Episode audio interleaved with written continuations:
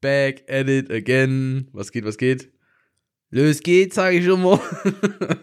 Oh nö, bitte kein Sächsisch. oh nee, ich muss, ich, ich muss meinen Akzent äh, ändern. jo, Mai. Sieh mal zurück. Ich Das glaube, egal jetzt- wie, es wird nicht Das besser. war halt so ein bisschen bayerisch mit dem Fränkisch angehaucht. Deutsche Akzente sind nicht so der Hit. Sollten wir, sollten wir mal auf Englisch eine Folge machen? Yo, how was your day? Good. And then we close the sack. Machen wir den Sack zu, nein. Ich würde sagen, wir lassen das einfach. Hörst du englische Podcasts? No, man. Gar, gar nicht. Nee. Aber so Andrew Huberman und so. Nein. Hörst du nicht? Ich höre eigentlich immer dieselben Podcasts. Nichts Englisches bei. Nein. Crazy, ich höre mehr, ich höre überwiegend Englisch. Ich nicht. Mhm. Weil ich finde, aus den englischen Podcasts, Post Podcasts kann man mehr Informationen rausziehen. Gerade so Andrew Huberman, den, den kennst du ja, oder? Den kenne ich. Das ist schon krass, was der so für Gäste hat und so. Schon, aber ich höre Podcasts hauptsächlich unterhaltungsmäßig. Und halt Ach so. Tim Gabriele. Hm. Ja, aber Und Tim, ab und Tim an mal schon. so einen anderen. Das sind dann so Querschläge, aber 90% ist wirklich Unterhaltung. Was hältst du davon? Kennst du Leroy? Ja, Leroy kennst du. Ja. Dass der einfach so das immer nur Interview nannte, wo der einfach halt immer so kleine Podcasts gedreht hat. Das Und war dann- auch kein Interview, das war auch kein Podcast, das war eher das, was Tim Gabel früher immer extrem gemacht hat, nur, äh, also das in den Arsch kriechen, nur ohne, dass er selber dazu stand. Nur ohne, dass er so gut kriechen kann, weil er im Rollstuhl sitzt. Ich würde sagen, er kann dann wahrscheinlich relativ gut kriechen, Äh, weil laufen wird er ja eher nicht. schleppen. Schleppen kann er gut. Ist Er kann schleppen. sich nach vorne ziehen. Ja, und das, der hat das jetzt aber auch beendet, ne? Und hat dann da, ich weiß nicht, ob du das Statement gesehen hast, da hat auch äh, Alisa Joe drauf reagiert. Wo der sich so in einem, also letztendlich wurde er kritisiert für irgendwas, was er gemacht hat. Der wird für sehr viel kritisiert. Ja, ja, aber, Aber so, aber so spezielle Themen und so. Und dann hat er sich einfach so, von diesen 30 Minuten hat er sich 25 damit rausgeredet, dass es ja eigentlich schön ist, dass er Menschen connected hat und mit Menschen gesprochen hat. Es war keine Entschuldigung, es war eine Selbstverherrlichung. Aber er hat trotzdem die Reißleine gezogen, was wahrscheinlich besser war für ihn. Ja. Ähm, ich habe ein Video gesehen von Phil Laude. Kennst du Phil Laude? Selbstverständlich kenne ich für Laude, aber ich habe den, glaube ich, seit, seit er nicht mehr bei Waititi ist und seine Allmann-Scheiße macht, verfolge ich den nicht mehr, weil ich das cringe finde. Ich finde es auch cringe und er hat jetzt ein neues Video hochgeladen, wo er so über die Apple Vision Pro, über diese Brille von Apple, ne? Und das heißt irgendwie so, wenn, wenn Apple Werbung ehrlich wäre oder so, und dann macht er sich halt drüber lustig und so. Und das ist richtig cringe. Also ich finde es gar nicht witzig. Der wird von Funk gesponsert. Also letztendlich Ja, wird er von dir gesponsert. Ja, Und ich weiß nicht, wie ich das finden soll, dass einfach sowas unterstützt wird. Weil es einfach so einfach, keine Ahnung. da hast du keinen Einfluss drauf. Ja, aber dann ist der. Hast So. du keinen Fernseher, hast du kein, kein gar nichts, aber Rundfunkbeitrag musst du trotzdem zahlen. Ja, aber so Worldwide Wohnzimmer und so. Kennst du die Jungs? Natürlich. Das ist, die sind witzig. Die sind auch noch ein bisschen mehr so fernsehentechnisch. Ja, die Hab haben ich's geile Gefühl, Show, die haben ja. geile Konzepte, die haben geile Gäste. Da, da ist was gern. geboten, aber dann gibt es auch noch so Steuerung F, Y-Kollektiv. Boah, raus! so einen Scheiß. Das wird auch Raus. alles dafür davon ge, gedingst. Und es gibt auch Ja, teilweise Podcasts, wo mit Funk zusammenarbeiten. ja. Steuerung F hast du mitbekommen, den Shitstorm mit, mit, mit Rezo und so? Ja, ja. Aber es ist auch schon, warum kramen wir hier so Themen auf, die schon mehrere Monate vorbei sind? Ist es? Ich habe Ja. das Video vor einer Woche gesehen oder so. Also letzte Woche Freitag oder so habe ich das Video oder die Videoreihe angeguckt von Rezo. Das ist alle furzlang irgendwas. Ja, ist doch immer das ist schon crazy. Der, das ist halt crazy, weil die halt einfach so drastisch, also so, so dreist dem in die Fresse lügen oder den Zuschauern und er einfach so bei jedem Punkt beweisen kann, dass es anders ist. Ja, ist halt so.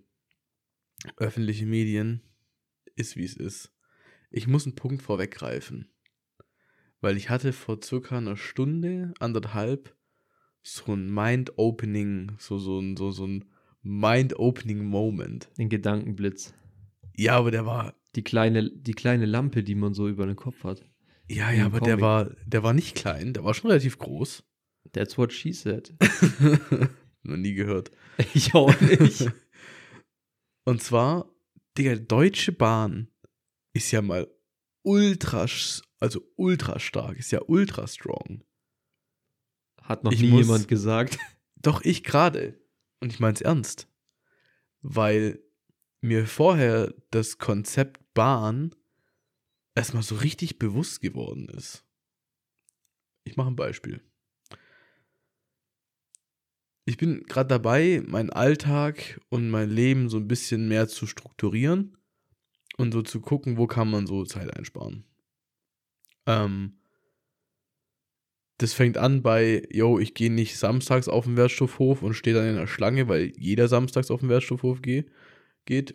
Ich kann auch einfach unter der Woche gehen, so wie heute, weil ich fahre auf dem Heimweg von meinem Geschäft ja direkt am Wertstoffhof vorbei. Und das ist im Industriegebiet, da ist nie was los. Also vorher waren, glaube ich, in Böbling auf diesem riesigen Wertstoffhof drei Autos mit mir. Aber jeden Tag um 10 Uhr steht eine Schlange davor. Das ist true, das ist, das ist weird. Ja, ist die ganzen Rentner, egal, fahre fort. BMW fahre ich. Nein, auf jeden Fall so optimieren. Weißt du, ich brauche nicht Samstag extra das Haus verlassen, um auf den Wertstoffhof zu gehen und mich zu tot trampeln zu lassen, wenn ich es auf dem Heimweg geschickt einbinden kann. Und dann habe ich so dieses Konzept Autofahren überdacht, ich mir dachte, hey, wenn ich nach Berlin fahre oder jetzt, keine Ahnung, ich fahre von München nach Hamburg, habe ich geguckt, dann sind es 8,5 Stunden und 800 Kilometer, 792 um genau zu sein. Also mit Pause und Stau sagen wir um die 9 Stunden. Und nach 9 Stunden Autofahren, wir wissen, wie wir uns fühlen, da bist du platt, da machst du nicht mehr viel, hast 9 Stunden Autofahrt in den Knochen und warst aber nicht produktiv. Also du bist einfach nur gefahren, hast deinen Arsch von A nach B bewegt. Deutsche Bahn an einem Mittwoch nächste Woche 9.18 Uhr bis 15.35 Uhr, 6 Stunden 17, gleiche Strecke. Hauptbahnhof äh, München nach Ham äh, Hamburg Hauptbahnhof. Einfach ein ICE, du musst nicht umsteigen. Das ist aber eine Seltenheit. Und das ist gar nicht so die Seltenheit, weil die ganzen Verbindungen zu den Großstädten gibt es eigentlich immer One-Way. Du kommst von hier von Stuttgart nach Berlin One-Way, nach Köln, nach. Hamburg ohne Umsteigen. Klar, du musst jetzt hier von unserem Kaff nach Stuttgart fahren, das ist klar. Aber wenn du mal in Stuttgart bist und im ICE sitzt, im richtigen, dann kannst du da One-Way hinfahren. Das kannst du von hier machen. Du kannst nach, du kannst Berlin fahren, nach Hamburg, nach Köln, nach Düsseldorf, nach, nach Dresden, nach Leipzig, nach, nach München. Also, also überall in die großen Städte zu den zentralen Punkten kannst du zur richtigen Uhrzeit ähm, mit einem ICE durchfahren. Und es geht noch weiter. Wir merken uns 800 Kilometer von München nach Hamburg. Das ist bei mir eine Tankfüllung, vielleicht ein bisschen mehr. Mit Verschleiß habe ich vorher ausgerechnet, kommst du so auf zwischen 130 und 150 Euro für einen Weg nach oben. Erste Klasse-Ticket im ICE 143,90 Euro. Und du hast hier, du siehst es auf dem Screenshot, du bist durchgehend in einem Zug, hast eine Sitzplatzreservierung, hast extra Leg Space, hast einen breiten Sitz, kannst 6 Stunden 17 Minuten lang arbeiten, bis zwei Stunden, bis über zwei Stunden, fast drei Stunden schneller mit dem Zug. Eigentlich ist es ultra stark. Haben wir, habe ich irgendwas verpasst oder haben wir jetzt eine Deutsche Bahn-Kooperation? Nein, haben wir nicht, aber es war, das war so ein Geistesblitz bei mir. Ich habe die Möglichkeit, mit der Deutschen Bahn drei Stunden schneller zu sein, das gleiche zu zahlen und kann aber in diesen sechs Stunden einfach am Laptop arbeiten, ähm, anstatt Auto zu fahren und danach einfach mega am Arsch zu sein. Und jetzt kommt halt das Aber, wenn es auch so funktionieren würde, wie es da steht, aber so von der Theorie ist das System ultra stark. Die Theorie ist strong, aber ja, Wir brauchen, ja, so, über die Praxis und die Sachen müssen wir, glaube ich, nicht wirklich reden. da brauchen wir nicht drüber reden, dass das Katastrophe ist und dass ähm, du garantiert irgendwann ein überfülltes äh, Erste-Klasse-Abteil hast, jetzt hier in dem Beispiel, weil irgendein Zug ausfällt. Und das Witzige ist ja, wenn der Zug ausfällt und ein Zug überfüllt ist, dann dürfen sich random irgendwelche Assis in die erste Klasse setzen. Ähm, das heißt, dein deine ruhige Arbeitszone wird dann auf jeden Fall gestört. Darüber brauchen wir nicht reden, dass es Bullshit ist und dass das Schienennetz scheiße ist und dass die Züge scheiße sind, aber wenn du es mal ganz nüchtern, ohne Vorurteile betrachtest, bist du mit, der, mit dem Zug drei Stunden schneller von München nach Hamburg. Du hast einen Platz, kannst mal aufstehen, kannst dich bewegen, kannst pissen gehen während der Fahrt, kannst arbeiten. Also im Vergleich zum Auto, wenn es so funktioniert, wie es drin steht, starkes System. Ja. Und das war einfach so ein, so ein, so ein Moment, Digga. Ich dachte mir so, boah, wenn das irgendwann funktioniert und du zuverlässig sagen kannst, ich fahre jetzt dahin in Urlaub mit dem Zug und ich komme an und ohne Stress. Ja, willkommen in jedem anderen Welt außer Deutschland, äh, jeden anderen Land außer Deutschland. Ich habe ja letztes Jahr, als ich in Norwegen war, auch nur öffentliche Verkehrsmittel genutzt. Hauptsächlich hm. Busse, aber auch mal Bahn und so. Hm. Und geht ultra easy. Ja, safe. Also aber nüchtern betrachtet ist dieses System einfach ultra stark. Und vor allem, überleg mal, wenn du von München nach Hamburg fliegst, da bist du auf jeden Fall, dann bist du zwei Stunden früher am Flughafen, dann fliegst du, bis du draußen bist, da gehen auch vier Stunden drauf. Also inlandstechnisch gesehen, so von, von München nach, nach Hamburg bist du mit dem Flieger bisschen schneller vielleicht. Aber es kostet mehr. Ähm, bloß bist geflogen, umsteigen, Gepäck, Zeug, was weiß ich. Also Bahn an sich eigentlich, hey, kein schlechtes Fortbewegungsmittel. Hm, daraufhin habe ich mein 49-Euro-Ticket gekündigt. Nein. ich wollte es nur loswerden, weil das war einfach, ja, keine Ahnung. Mindblowing. Aber du hast natürlich recht, Kopenhagen und was weiß ich da. Ich muss noch was erzählen zum Thema Zug. Kennst du Dave, den YouTuber? Ja. Der auch bei der ersten Staffel Seven vs. Wild ja. und so dabei war?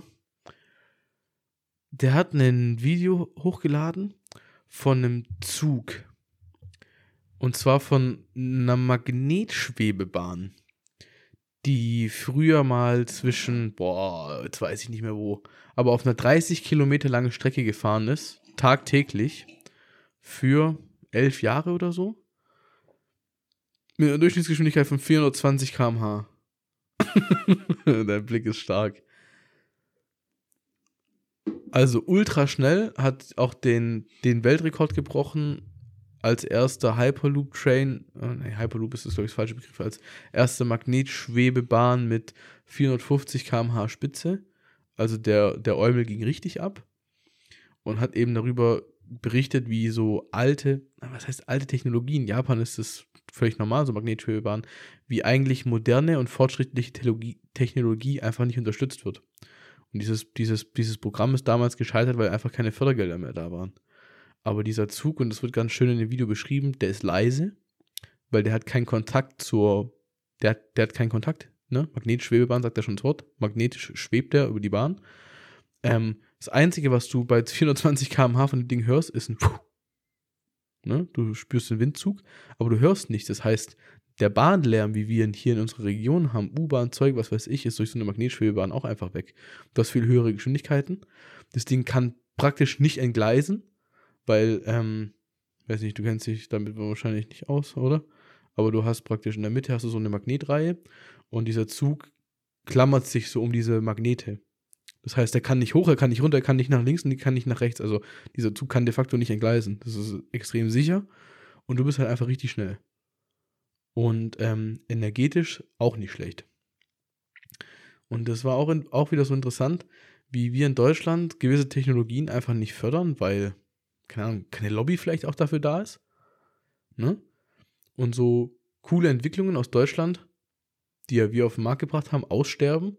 Aber jetzt da drüben, in, in also da drüben meine ich China, Japan, was weiß ich, da fahren ja diese ganzen Hyperloop-Trains mit 300, 400 km/h. Ähm, und die nutzen die Technik. Ja, ja in Deutschland kriegst du es nicht umgesetzt, weil ähm, zu deinem Thema neue Sachen sterben aus. Hm. Ähm, Tim Gabel hat mal erzählt, dass die wirklich gefühlt betteln mussten und das ewig gebraucht hat, bis die Fördergelder für MCI bekommen haben. Die mussten wirklich jedes kleinste Detail offenlegen, warum Echt? das jetzt so eine innovative äh, Sache ist und warum das den Markt verändert, damit mhm. die da Fördergelder bekommen, weil das halt mhm. mit AI ist. Weil dann, weil man dadurch skeptisch ist, weil es AI ist? Also wäre es leichter gewesen ohne oder wie? Ich glaube, ohne hätten die überhaupt keine Fördergelder bekommen, weil dann hieß es ja, ist nicht innovativ genug. Naja, verstehe. Und wahrscheinlich, weil es jetzt mit AI ist, ist es so, ja, ist zwar innovativ, aber eigentlich wollen wir es nicht fördern. Und dann mussten die den halt, die Leute halt so lange bearbeiten, bis die dann gar nicht mehr Nein sagen konnten. Was crazy ist, weil MCI ist sowas von krank innovativ. Also allein diese. Fall, aber das, das sagt einfach alles schon wieder über Deutschland aus, Hm. dass die halt betteln müssen, dass die wirklich äh, richtig hart kämpfen müssen, um diese Fördergelder zu bekommen. Weil es ist ja höchst innovativ. Und das gab es noch nicht davor und so. Und dann müssen die trotzdem dafür kämpfen, dass da wirklich auch mal was passiert. Ja, aber das, das liegt halt daran, dass Deutschland nicht so viel Geld hat. Ich meine, ich überleg dir, äh, überleg dir mal, die Baerbock hat für 160.000 Euro äh, Friseurkosten gehabt im letzten Jahr. 160.000 Euro. Uns geht's schlecht. Nein, ich fühle, was du sagst. Und MCI, kennst du die App von Sascha Huber, der hat auch so eine Fitness-App rausgebracht? Key. Die ist im Vergleich zu MCI, von dem, was man von außen sieht, einfach nicht so stark. Da gab es auch Die hat einen, klassische äh, Trainingsprogramme und so, ne? Ja, den ihr, den ihr U- USP ist halt das, die Fitness-Influencer, du kannst dir den Fitness-Influencer raussuchen, der, Kann ich bei MCI auch? Tim oder, Tim oder Nico? ja, weiß, MCI ja. macht ja eine KI, Ja. ähm, aber äh, das Verkaufsargument für Jimkey ist ja, du kannst dir irgendeinen Fitness-Influencer raussuchen und der schreibt dann sozusagen den Plan für dich. Der Mhm. macht halt irgendeinen Plan und der wird dann halt auch von irgendeinem Algorithmus oder von irgendwas halt so angepasst, dass es auf dich irgendwie zutrifft. Aber das ist jetzt nicht so, dass ein Oskar Leschinski sich da bei jedem hinsetzt und dann irgendeinen Trainingsplan schreibt. Nicht? Nein. Ja, ich weiß nicht mal, ob die Kalorien tracken in der App oder so. Das, es gab mal so eine Gegenüberstellung, aber ähm, auch so externe Fitnessleute Mhm. haben halt auch wirklich das äh, beides beurteilt. Ja, Und die, get, get, äh, die Meinung größtenteils ist halt, MCI fickt halt Jimkey. Ja, ist aber auch so. Ich meine, gut, es hat auch ein bisschen andere Ansätze. Gerade so wie du sagst, Unique Selling Point ist bei dem, dass du, du so dein, dein Fitnesscoach und so auswählen kannst. Aber überleg dir mal, wie viel Kohle die investiert haben bei MCI mit diesen, ich weiß nicht, ob du das verfolgt hast, da gab es mal einen, einen Vlog dazu, mit diesen, die hatten so Ganzkörperanzüge mit so Tracking Points. Ja, und haben dich dann ja in diesem 3D-Raum gefilmt. Und Ja, du ja. kannst auswählen, ob, ob, ob Tim die Person ist, die dargestellt wird, oder Nico. Und du kannst aus jedem Winkel kannst du die Person angucken. Du siehst genau, wie du siehst genau, Übungen wie ausführen die, sollst. Wie und die so. Ausführung sein soll. Und Und die haben ja auch noch Mobility, die haben Ernährung, die haben alles mit drin. Ja, Und die das haben ist ja wirklich äh, Gym und nachhalt- Home-Training und so. Gym, genau, Gym-Home-Training und halt auch viel so Gesundheitssachen und so sehr viel Innovatives auf dem Markt, was halt Mhm. wirklich noch nicht gegeben hat. Mhm. Die haben auch, die haben in der neuesten Version, hat Tim oder Nico erzählt, dieses Tracking, dass man so reinzoomen kann und so auch anpassen müssen, weil man bei Nico zu nah so an den Schwanz zoomen konnte.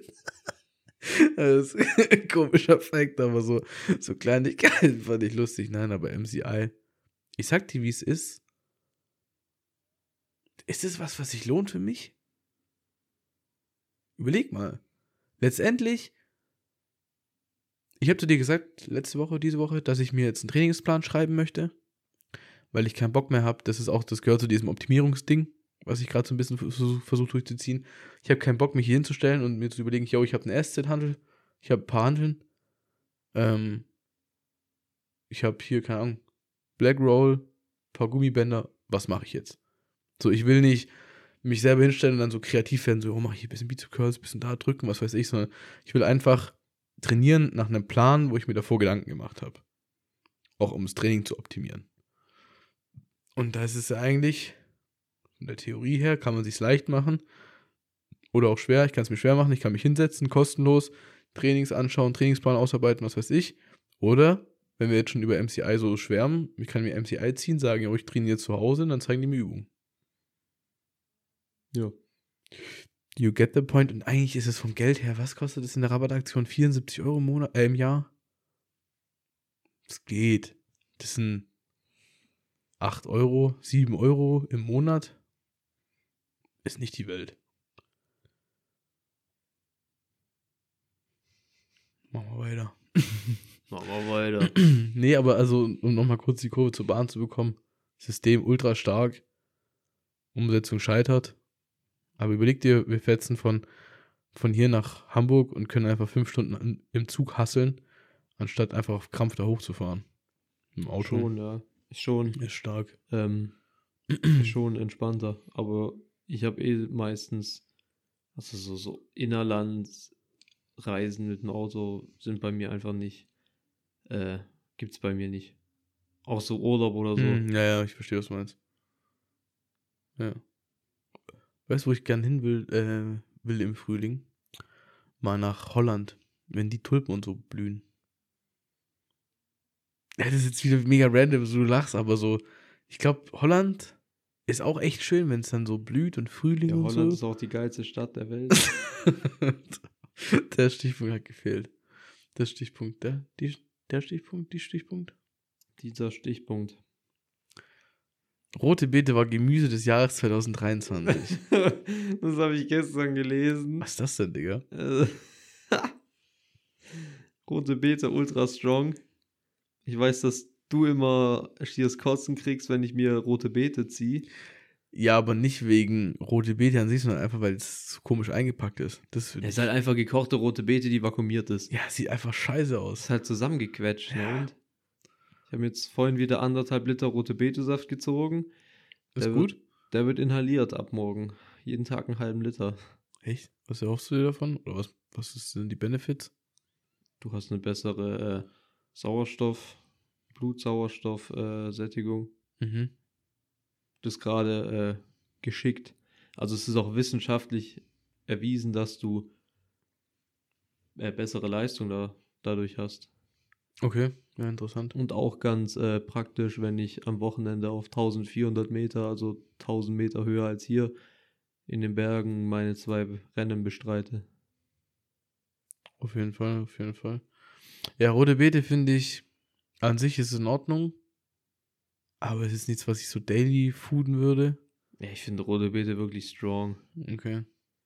Kannst echt viel machen mit der. Aber das war. Gemüse des Jahres 2023. ja. Hey, Bro, es gibt so viel. Ich, ich wollte sagen Banane, das ist so Obst. Banane, Aber- bestes Gemüse. Aber es gibt so viel Gemüse, Digga. Allein, also so eine Karotte. Könnte Gemüse jedes Jahr werden. Oder eine gute, eine gute Gurke. Oder einfach, also, ach, Ja, das bringt, rote dieser Beete, Award, der Digga. bringt einfach niemanden was. Aber ich habe das halt gestern gesehen und dachte mir, das muss ich ja reinschreiben. ja, ja, true. Kennst du, es gibt ja für Obst oder auch Gemüse, für unterschiedliche Produkte, unterschiedliche Bezeichnungen. Und ich finde, es gibt so Bezeichnungen, die einfach richtig so ein bisschen am Ziel vorbei sind und einfach gar nicht zu dem passen, was vor dir liegt. Zum Beispiel Rande. Was ist das? Rande ist rote Beete auf Schweizerdeutsch. Ja, okay. Ich weißt du, was, was ich letztens gelesen habe und was ich dachte, so, das passt nicht?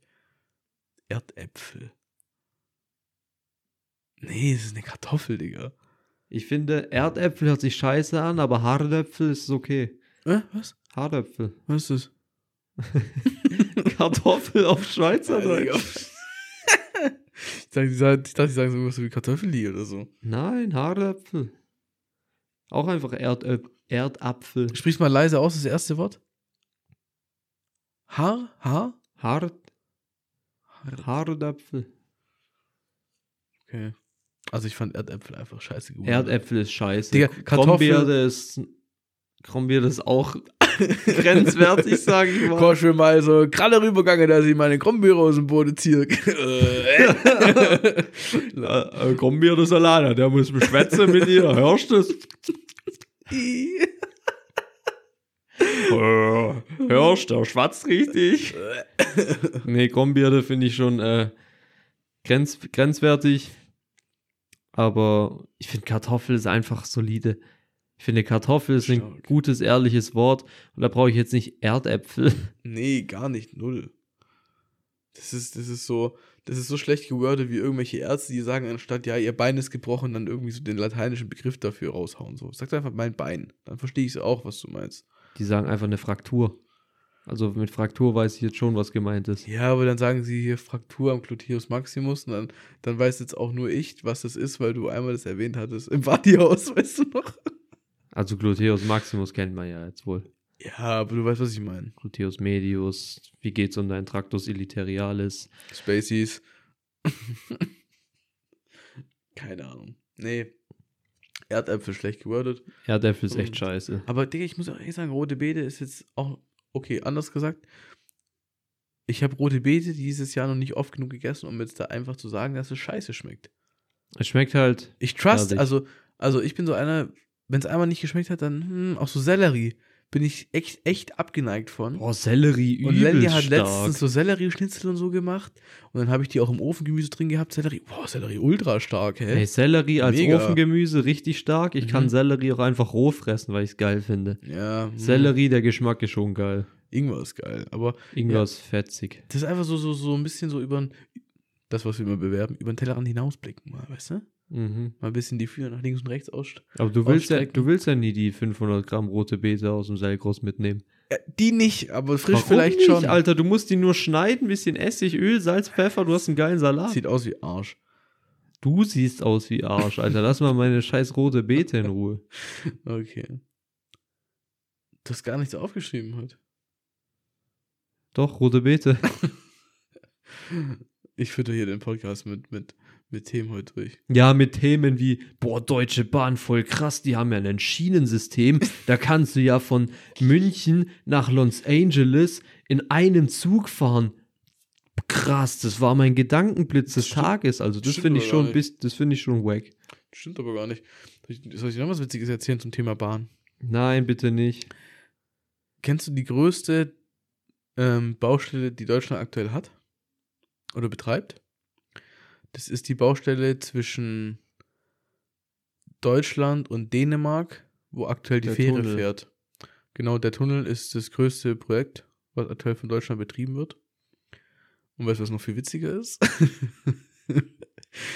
Am Tag, also Dänemark hat dieses Projekt fast instant genehmigt. Deutschland hat erstmal zwei Jahre gebraucht, bis es dann den Startschuss gab.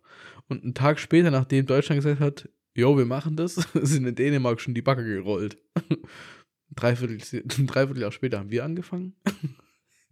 Dänemark ist mit ihrer Tunnelhälfte fast fertig. Wir haben noch fast kein einziges Tunnelelement mehr. Dänemark ist durch. Wir nicht. Ich finde das witzig. Ich finde es auch äh, witzig, dass jede Baustelle, die, die hat ja immer so, so ein Zieldings, ja, hier wird gebaut bis September 2024. Und du weißt, okay, wenn da September 2024 steht, dann kannst du schon mal Januar 2025 draus machen, weil es Mhm. wird eh nichts. Weißt du, was viel witziger ist? Oder was noch, was noch witziger ist? Auf dem Weg nach Köln hoch bin ich am Schild vorbeigefahren. Ähm, wir, bau, also wir, wir bauen und sanieren für sie, ne? Ähm, Abschlussarbeiten, ich glaube August 22. Ich bin da im, im Februar 23 oder so gefahren. Einfach das Schild nicht aktualisiert. Da siehst du. Richtig, Hm, richtig schön vorbei. Scheiß drauf. Wenn wir schon beim, bei dem nördlichen Thema sind. Ich habe eine Business-Idee, die ich dir jetzt einfach mal so, so, so pitchen möchte.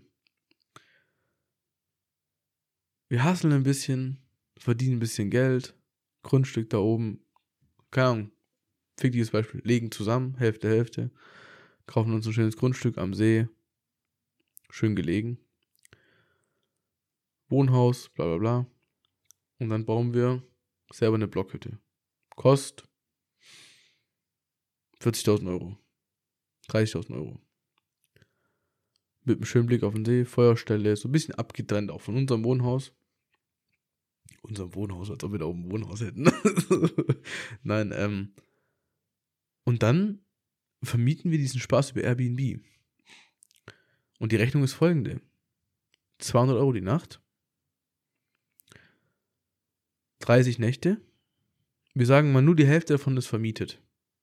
Dann sind es 3K, die jeden Monat reinkommen. Dafür, dass dieses, dieses Ding nur die Hälfte der Zeit vermietet ist, also 15 Nächte. Jetzt sagst du mal, das Ding ist wirklich Stoß auf Stoß vermietet. Das ist 6K im Monat. Was im Umkehrschluss heißt, zwölf Monate lang vermietet, dann wären das 72.000 Euro. Da hast du die Kohle schon Dann hast du innerhalb von weniger als einem Jahr die Kohle, wenn du es selber machst, ne, also klar, wenn's, wenn du es bauen lässt, kostet es mehr, aber wir gehen davon aus, dass man das selber baut und Holz günstig und was weiß ich, dann hast du plus minus in einem Jahr das, was dich die Bude gekostet hat, wieder drin. Und deine Betriebskosten sind ja minimalst. Reparaturarbeiten, die führst du selber durch. Ne? Plumpsklo, was, da hast du keine Abwassergebühren, kein nix, da scheißt einer in eine Grube, die lässt du einmal im Monat aussaugen von so einem Saugwagen, fertig. Ne? Frischwasser pumpst du dir am besten noch vom See oder was weiß ich, kriegst du auch günstig. Du hast effektiv fast keine Ausgaben. Ne? Das ist doch eigentlich was, was wir anstreben sollten. Oh, Digga, jetzt aber. Ich muss sagen, dieses Airbnb-Thema ist schon strong, Mhm. weil wie viele Keks hier in Deutschland, in irgendwelchen Städten, ähm, das habe ich in einem Podcast gehört, die haben, da hat sich eine Freundesgruppe halt, weil die über Karneval in Köln waren, haben die sich ein Airbnb gezogen. Mhm. Das Oh, ist jetzt kommt's. literally einfach ein, ein so ein Wohnhaus, Mhm. keine Ahnung, sechs Stöcke Mhm. mit, keine Ahnung, sechs Wohnungen. Jede Wohnung ist einfach so eingerichtet, dass es einfach nur eine Küche, ein Bad, ein großes Zimmer, wo sechs so Betten drin stehen Ja. und das war's. Ja. Jedes Zimmer und äh, also jede, jede Wohnung. Jede Wohnung, ja. Und jede Wohnung kostet, keine Ahnung, paar hundert Euro für die sechs Mann. Und dann ist es halt durchgängig äh, vermietet. Und das wird ja nicht so viel kosten. Und da, da kommt halt Unmengen an Geld rein. Und wenn man in, in, in irgendeinem gut gelegenen Ort, da müsste man es aber auch so einrichten, dass das Sommer wie Winter genutzt werden kann. Dass Mhm. es im Sommer geil ist, zum, keine Ahnung, da auch ein bisschen Boot fahren oder so. ja, ja, safe. Und im Winter halt einfach, um da zu chillen, irgendwie so cozy Vibes. mhm. Das muss halt gewährleistet sein, klar, Lage muss top sein. Und dann ist es eigentlich ein Selbstläufer. Du, ich sag dir jetzt mal, wie es ist. Lage muss gar nicht so top sein. Da, wo wir immer hingehen, ich, ich, ich nenne keinen Ort und ich nenne nicht keine Details, weil das ist einfach ultra Geheimtipp, so, ne? Das ist am Arsch der Welt in Schweden. Aber wenn deine Lage richtig top ist, Dann ist es schon fast gewährleistet, Also- dass das Ding komplett die ganze Zeit durch äh, ausgebucht ist. Die sind relativ nördlich. Du fährst richtig weit. Du fährst richtig lang. Am Arsch der Welt. Einkaufsmöglichkeit eine halbe Stunde weg. Die haben ihr Ding jetzt auch bei Airbnb drin. Die haben gesagt, die sind richtig, richtig ausgelastet. Die sind richtig ausgebucht. Und jetzt imagine, du hast, wie du sagst, schnuckeliges, gemütliches Häuschen. Südnorwegen, Südschweden, gut erreichbar. Mit einer guten Lage. Ich glaube, die rennen dir die Bude ein Safe. für einen guten Preis. Und jetzt, weißt du, du kannst es ja nicht nur. Wir sollen aufhören, im Leben beschränkt zu denken. Jetzt hast du ein riesiges Grundstück. Und du hast unten am, am See dein Häuschen. Und 200 Meter weiter, weil dein Grundstück groß ist, Könntest du noch eins bauen. baust du drei Häuser im Abstand von 50 Meter zueinander. Dann hast du Investitionskosten von 200k, die dich diese Häuser kosten. Wir, wir spinnen den Gedanken einfach mal weiter. Du hast 200 Euro die Nacht. Nein, wir rechnen es so viel einfacher. Wir rechnen mit 100 Euro die Nacht. Hm? Die Dinger sind immer ausgebucht, weil du auf Instagram ein bisschen Werbung machst, weil du gut im Marketing bist, über Airbnb immer ausgelastet. Das ist 3000 Euro pro Crib. Das heißt, es sind 9k im Monat. Das hochgerechnet aufs Jahr sind 108.000 Euro. Nach zwei Jahren hast du diese drei Buden abbezahlt.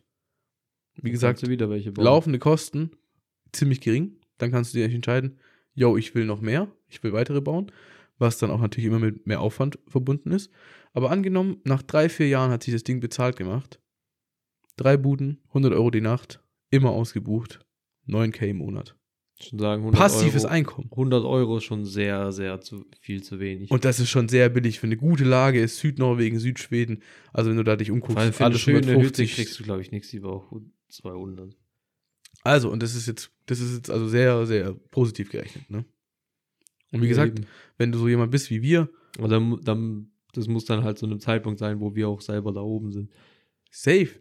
Ja, das war jetzt durchgesprochen mit dem Gedanke, du lebst da oben und parallel auf deinem Grundstück ein bisschen weiter weg, dass sie dir nicht auf den Sack gehen, sind deine Mieter, ne? Safe. Das Und ist easy. Du hast Arbeiten. Wenn du ein Superhost sein willst, musst du nach jedem Mieter durchputzen. ne, das sauber ist, muss vielleicht Bettwäsche Ja, machen. klar, das musst du schon machen.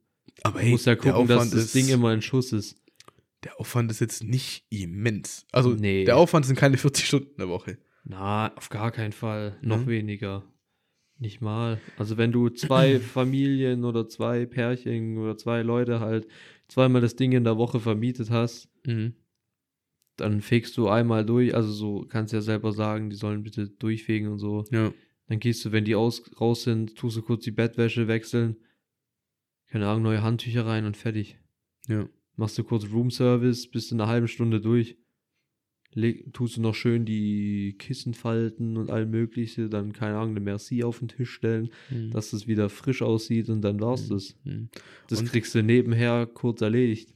Und diese, diese, ähm, boah, wie nennt man das? Was auch in Österreich? Chalet. Nein, nein, nein, wenn Leute kommen. Wie heißt das, Digga, diese. Ich bin gerade voll lost. Was Äh, Tourismus, Tourismus. Leute kommen, wie nennt man das? Was auch in Österreich gibt? Das gibt's nur in Österreich. ja, Österreich ist bekannt. Nein, also du kannst dann diese Tourismusspirale immer weiter äh, spinnen. Du kannst dann hier, dann kaufst du dir drei Nussschalen, die kosten eine 500 Euro, machst so einen 5 PS Außenbordmotor hin, der den Führerschein frei fahren darf, sagst du pro Tag 100 Euro. Dann mieten die das Scheißding zweimal, ne? Nach fünfmal Mieten hat sich's amortisiert, weil so ein Motor kostet nichts. Ne? Und dann schippern die ein bisschen über den See, angeln, was weiß ich, gut ist. Weißt du, das kannst du immer noch weiterspinnen. Oder dann hast du, dann hat, jetzt kannst du erweitern. Dann bist du in einer schönen Region, wo du Fahrrad fahren kannst. Dann kaufst du zwei E-Bikes, die kannst du vermieten. Ja, natürlich bietet die einer. Weißt du, wie ich meine? Ja, klar. Oder, keine Ahnung, wenn du eh, wenn du, keine Ahnung, 100 Hektar Grundstück hast, was alles deins ist, Hm. und du halt erstmal mit dieser einen Hütte am See unten gestartet hast, irgendwann kannst du ja das Ganze weitermachen. Du machst Mhm. irgendwie eine Grillhütte, da bietest du dann auch so irgendwie Fünf-Gänge-Menü auf, auf dem Grill und so an für so. Elcheintopf oder irgendwie, äh, irgendwie, Irgendwie sowas, sowas Geiles, dann kostet der Abend halt nochmal 250 Euro mehr Ja. weil da halt einer den ganzen Abend dran steht und geiles Mhm. Zeug macht, da ist das Gebot. Also du kannst ja, die Möglichkeiten sind da, du musst halt erstmal die Invest erstmal eine gute Lage finden, dann erstmal ein bisschen Geld reinpassen. Aber ich würde behaupten, äh, das läuft dann von alleine. Ich glaube auch. Also das ist echt was, was ich mir einfach auch so vorgenommen habe, Und ich glaube dann halt auch nicht nur das für, umzusetzen. nicht nur für äh, Touristen, Natürlich sondern nicht. auch für alle. Na, natürlich, du, Digga, Airbnb ist so vielseitig, das ist krank. ja, aber weißt du, das ist ja auch, jetzt hast du da oben dein Wohnhaus, dann weißt du, yo, Matze kommt drei Wochen im Sommer, dann blocke ich die Scheiße halt in Airbnb. Ja. Dann, hat, dann hat der schon eine Bude, wo er mit seiner Freundin chillen kann. Ne? Oder, oder, so weißt du? Ja, Möglichkeiten ohne Ende, Möglichkeiten. Und dann verlange ich nur 150 die Nacht für ihn. Vor allem, wir kennen ja auch jemanden, der äh, Blockhütten bauen kann. Ja. Ich kenne sogar jemanden, der es richtig kann. Also, okay, no front. Nein, aber da, wo wir immer hingehen, der hat es ja wirklich gelernt. Ja. Und der hat ja wirklich schon richtige Häuser gebaut. Also da, wo wir immer hingehen, das ist ja ein richtiges Haus. ja, aber wir reden ja erstmal von Blockhütten. Ich hätte vielleicht in so Dimensionen gedacht. Also nicht so klein. Wo ich letztes Jahr in Norwegen war, die hatten Mhm. auch so drei Hütten. Die waren vom Grundriss. Die Hütte war ungefähr so groß wie das Zimmer hier.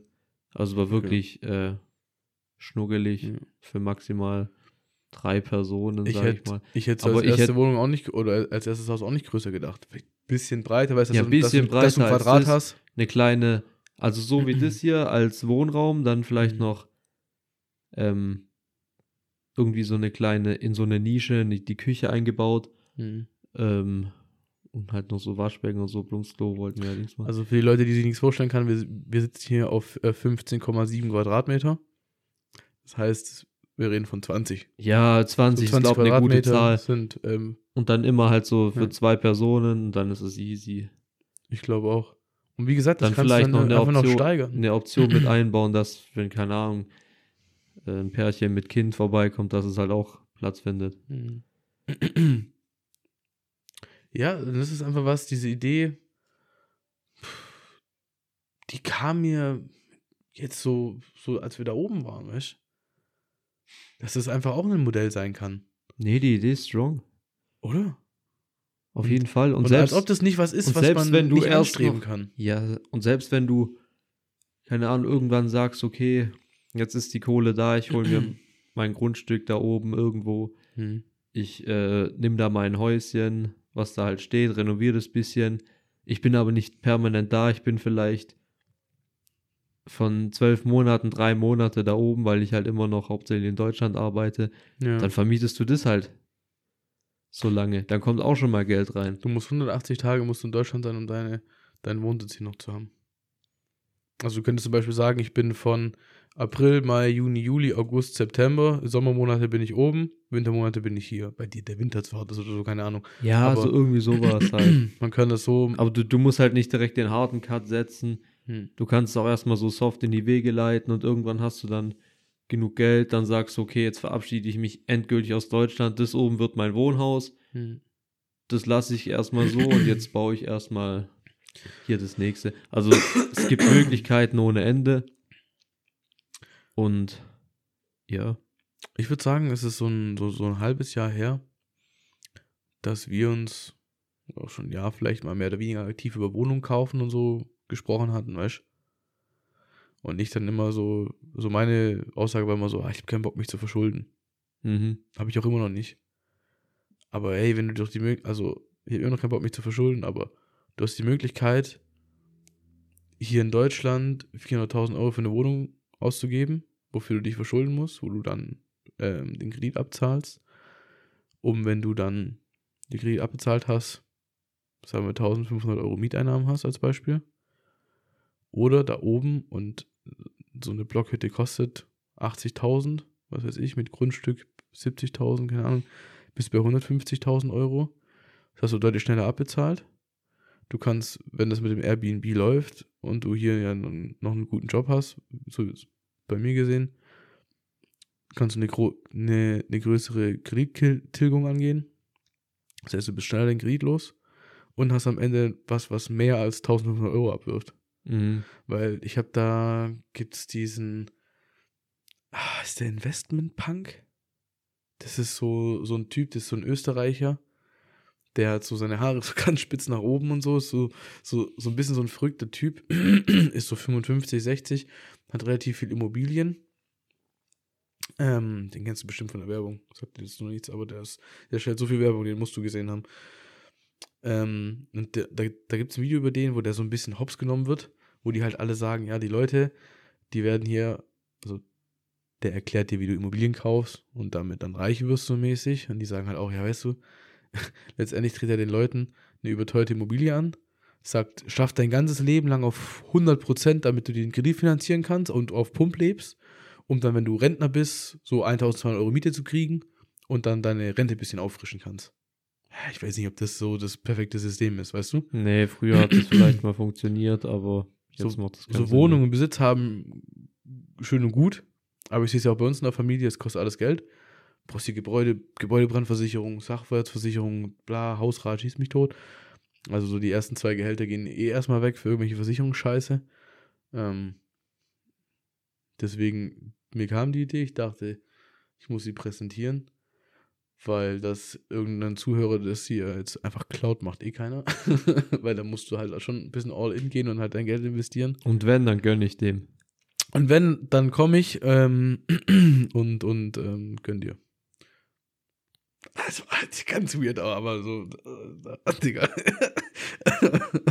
ich sag nichts mehr. Ich glaube, es ist besser. nee, aber strong, oder? Auf jeden Fall. Genau, ich habe hier noch geschrieben, super passiver Einkommensstrom. Klar, durchputzen, bisschen Vermarktung, Instagram, Airbnb, fertig.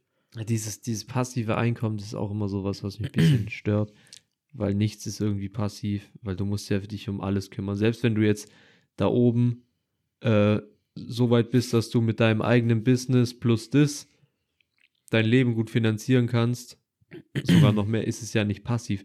Da bist du trotzdem Mhm. von, keine Ahnung, wenn du am Tag so neun, zehn Stunden arbeitest, wirst du ja trotzdem so im Schnitt zwei Stunden dich um das kümmern. Weil du musst die Anlage pflegen, du musst äh, Marketing machen, du Mhm. musst Werbung schalten vielleicht, dann musst du irgendwelche Sachen drum telefonieren, Sachen abklären, gucken, dass die Bude sauber ist. Also du hast ja trotzdem Arbeit. Es Mhm. ist sehr profitable Arbeit, aber es ist nicht passiv. Passiv wäre, du stellst das Ding dahin und es macht alles von alleine. Ja. Also, wie, wie so eine Goldmine in Clash of Clans. Ja, eben. Du tust nur alle Furz lang äh, da drauf drücken Ja. und dann kommt das Geld rausgesprungen. Und so ist es ja leider nicht. Na, Also wirklich passives Einkommen gibt's nicht. was ich jetzt, na, gibt's schon. Ein passives Einkommen Du musst alles kann ein verwalten. ETF mit Ausschüttung sein. Den, den, den legst du einmal an, dass du einmal Arbeit, zwei Stunden und danach läuft das Ding. Und du musst eigentlich nichts machen, bis auf den jährlichen Brief in deinem Ordner abheften. Das ist, würde ich sagen, ja, es ist relativ passiv. passiv. Aber, Aber da ich ist halt auch sagen, die es Marge ist- es mit, ist halt, mit äh, 4 bis 6 Prozent Gewinn relativ klein. Ja, es ist halt Arbeit mit sehr, sehr geringer Aufwand. Ja, und aber halt auch einem sehr, sehr geringen Endwert. Und ich habe da einen super guten Take dazu. Und da gebe ich der Person völlig recht. Ich weiß jetzt leider nicht mehr, von wem ich es gehört habe. Patrick Kirchberger, glaube ich, ist auch so, ein- so ein ähm, Fin-Influencer, also so Finanzinfluencer. Der sagt immer, die Leute streben immer nach einem passiven Einkommen, um nie wieder arbeiten zu müssen. Und er sagt, das Leben ist doch langweilig, wenn du nicht mehr arbeiten willst Ja, äh, gehst. Was machst du denn den ganzen Safe. Tag? was du machst gehst du zwei denn? Jahre auf Weltreise. Ja, Und okay. und dann wird's langweilig. Ich könnte mir auch nicht vorstellen, so, also ohne Arbeit irgendwas. Das geht ja nicht. Und er sagt, wenn du, wenn du, brauchst schaffst, doch- ein doch passives Einkommen, Du brauchst doch irgendeine Aufgabe. wenn du schaffst, ein passives Einkommen von 5000 Euro aufzubauen, um davon gut leben zu können, dann schaffst du es mit einem aktiven Einkommen, wo du aktiv für arbeiten musst, 60.000 Euro im Monat zu verdienen. Safe. Und selbst wenn du nicht 40 Stunden die Woche arbeitest, sondern nur 20 und nur ein bisschen aktiv bist und dabei du viel mehr raus. 15.000 Euro rumkommen, dann hast du aus 5.000 Euro Das nichts tun und langweilen einfach das Dreifache gemacht. Und dann hast du 20k, weil Ja, du kannst ja dir vor, du passiv hast haben auf dein- und aktiv. Ja, stell dir vor, du hast dein Grundstück irgendwann mit, keine Ahnung, fünf Häuschen, dann wirft es gut Geld ab in der Hochsaison, weil das durchgängig auf Pump äh, vermietet ist. Dann Mhm. machst du halt von Mai bis Oktober nur ein bisschen Hausmeistertätigkeiten da. Ja. Und vor allem vielleicht so ein bisschen Touristenbespaßung mit irgendwelchen Attraktionen und sowas.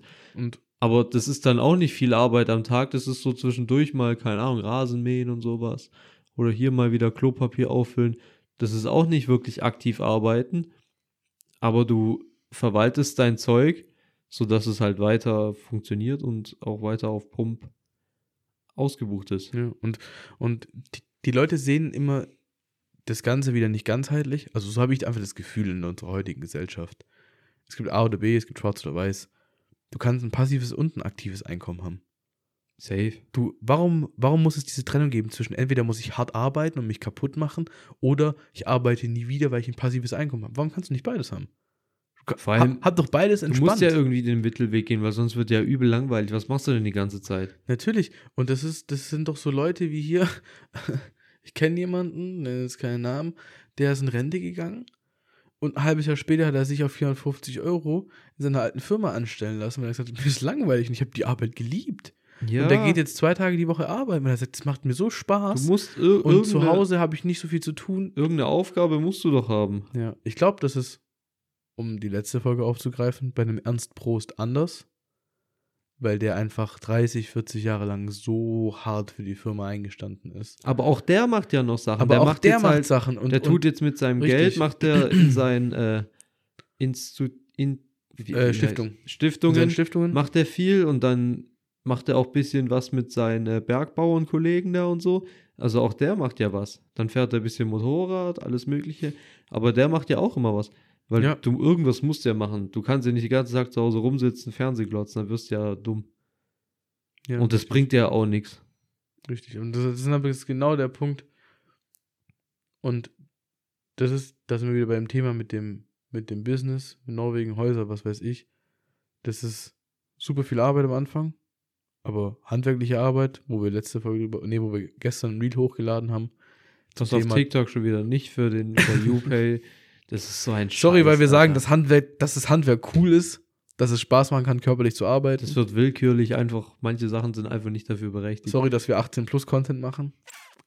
Ähm, nein, du hast am Anfang die Arbeit, die aber auch Spaß macht und daraus wird irgendwann ein passives Einkommen.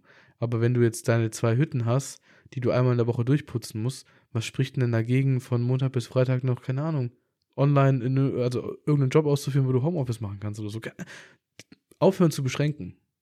Richtig. Diese, die, diese negativen, das sind wir beim Thema Glaubenssätze, diese Glaubenssätze, äh, passives Einkommen, bla, harte Arbeit, was diese Glaubenssätze, die einen limitieren und einen nicht voranbringen, einfach abschneiden, töten, auflösen, Glaubenssätze auflösen. Mhm. Auf jeden Fall. Gut, wie löst man Glaubenssätze auf?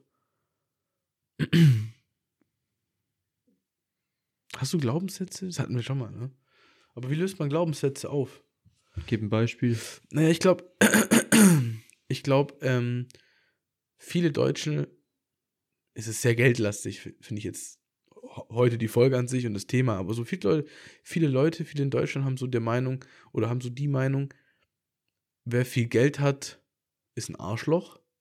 Oder wer Das viel, die, das ist die Neidkultur. oder wer viel Geld hat, oder wer Doch, viel Geld safe, hat, weil es nicht gegönnt wird. ja, aber wer viel Geld hat, muss mal irgendwen abgezogen haben oder so. Weißt ja, weil es auch wieder Neid ist. Nein. Mhm. Ich glaube nicht. Weil sie sich selber ausgebeutet fühlen. Sie sehen den Vorgesetzten, den Chef, der mehr Geld hat als sie. Und sehen aber nicht, zum Beispiel einen Geschäftsführer, der ist ja rechtlich haftbar, ne? Ganz anders wie so ein normaler Mitarbeiter. Ja, der hält seinen Kopf hin. Der hält seinen Kopf Wenn hin, dein, das Ganze Schicht, wenn schief dein geht. Schichtleiter das Dreifache von dir verdient, Mhm. ähm, dann ist halt auch dem sein Kopf rollt als erstes, wenn irgendwas falsch läuft. Und er Richtig. ist dann ja nicht mal schuld dafür. Richtig. Also im übertragenen Sinne ja, aber wenn du irgendeinen Scheiß machst, ist es ja nicht, in, äh, ist es indirekt schon sein Fehler, Ja. weil er verantwortlich ist. Ja. Und dafür, wegen dieser Verantwortung, kriegt er halt auch mehr Gehalt.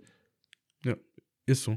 Und das sehen die Leute manchmal das Ganzheitliche nicht. Und ich glaube, dass das auf jeden Fall, natürlich Neidkultur spielt eine Rolle mit. Ja, und diese beschränkte Denken, was viele Aber haben. genau dieses beschränkte Denken und diesen Glaubenssatz.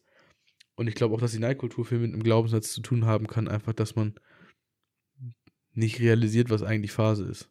Weil viele, da gibt es eine coole Doku, Arm und Reich ist Deutschland, vom BTR oder so, eine dreiteilige Doku. Viele Leute sind sich gar nicht bewusst, was so Geschäftsführer und, und irgendwelche CEOs und so an Druck haben. Und ich glaube, ganz viele würden den Job nicht tauschen wollen. Au- Auch nicht für das Geld, was die kriegen. Mhm. Weißt du, was ich meine? Also, da gibt's, es gibt einen, der heißt, boah, hm, Roland Göhm, nee. Keine Ahnung. Der hat in Dresden und Berlin hat er viele Häuser gebaut. Ähm, Grömer heißt der mit Nachnamen, ich weiß nicht, wie er mit Vornamen heißt. Und dem sein Wachmann, der kennt ja dem seinen Alltag ein bisschen, weil er auf den aufpasst. Der hat auch gesagt, für kein Geld der Welt würde er mit seinem Chef tauschen wollen. Also kein Geld der Welt wäre es ihm wert, diesen Stress und diesen Druck zu haben, wie sein Chef hat. Auch crazy eigentlich, oder? Ja, aber das ist halt, du musst halt aus, aus über, du musst halt über den Tellerrand hinausschauen, um zu sehen, was alles dazugehört. Hm. Ich würde auch nicht mit meinem Chef tauschen wollen. Bei mir wäre das auch zu stressig. Klar, von außen betrachten siehst du, okay, der Mitarbeiter ist die ganze Zeit am, am Laufen, der rennt richtig und äh, muss die ganze Zeit scharfe, scharfe und der Chef steht alle Furzagen nebenbei und äh, telefoniert und fährt Mhm. irgendwelche Maschinen oder so. Aber die Realität ist ja ganz anders. Ich hätte nicht, also ich habe keine Lust, äh, zehnmal am Tag mit sich, mit irgendwelchen Kunden rumzuschlagen, die dann irgendwie Stress machen. Rumzuschlagen ist das richtige Wort. Rumzuschlagen ist da wirklich Stress, äh, das richtige Wort. Dann macht der wieder Stress, dann musst du dann nochmal nach dem ganzen Arbeitstag musst du nochmal ins Büro fahren, abends noch irgendwelche Sachen anschauen. Da hätte ich auch keinen Bock drauf. Ja, aber nicht wegen dem Stress und wegen der Menge der Arbeit, sondern halt wegen der Branche, oder? Weil ich sehe dich schon am Hasseln und am Durchziehen, so, weißt du? Aber, Aber halt das, nicht Das, das, worauf ich mich fokussiere, ist mit ja, Kunden rumschlagen. ja eben. ja. Das ist halt was ganz anderes. Ich muss nicht zu irgendjemand nach Hause fahren, um mir sein Home Gym anzuschauen, um zu gucken, was da geht. Ja. Das, das kannst du nicht richtig miteinander vergleichen. Ähm, ich sehe mich auch im Hasseln, ja, aber halt nicht so. Mhm. Mhm. Und, ähm, Und mir wäre das persönlich viel zu viel, wenn ich sage, okay, ich stehe morgens um 6 Uhr auf, dann bin ich bis 16 Uhr auf der Baustelle. Dann habe ich noch Zeit für eine Stunde Büro, dann muss ich irgendwelche Sachen noch abends anschauen, bevor es dunkel wird. Dann bist du um 19 Uhr zu Hause, machst du noch zwei Stunden irgendwas für dich selber und dann ist der Tag auch schon wieder vorbei. weißt du, was da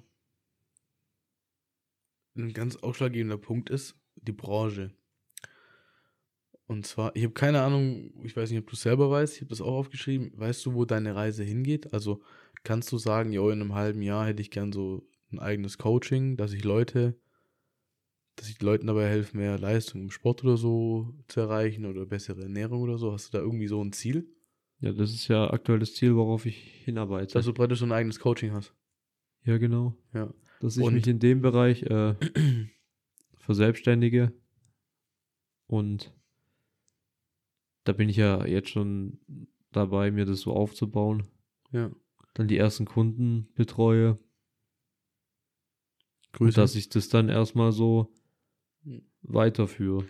Und der Unterschied in dieser Branche, wie ich es sehe und so wie ich auch das Gefühl habe, dass es einfach so ist. Punkt Nummer eins, du bist schon mal massivst äh, ortsunabhängig. Ja, ja, aber mal das, das- alles, alles zur Seite. Ich meine eher so vom, von der Kundenzusammenarbeit. Du hast in der Baubranche als Beispiel oder Landschaftsgartenbau oder was weiß ich, hast du immer Kunden, die dir Geld zahlen und dafür was erwarten. Und zwar irgendeine Handlung, dass danach der Garten schön ist, danach, danach, dass danach das Haus gebaut ist.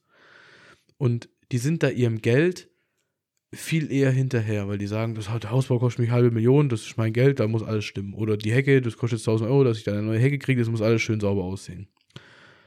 Ähm, die haben alle schon eine Vorstellung, wie es nachher sein soll, und wenn das dann nicht passt, gibt es Stress.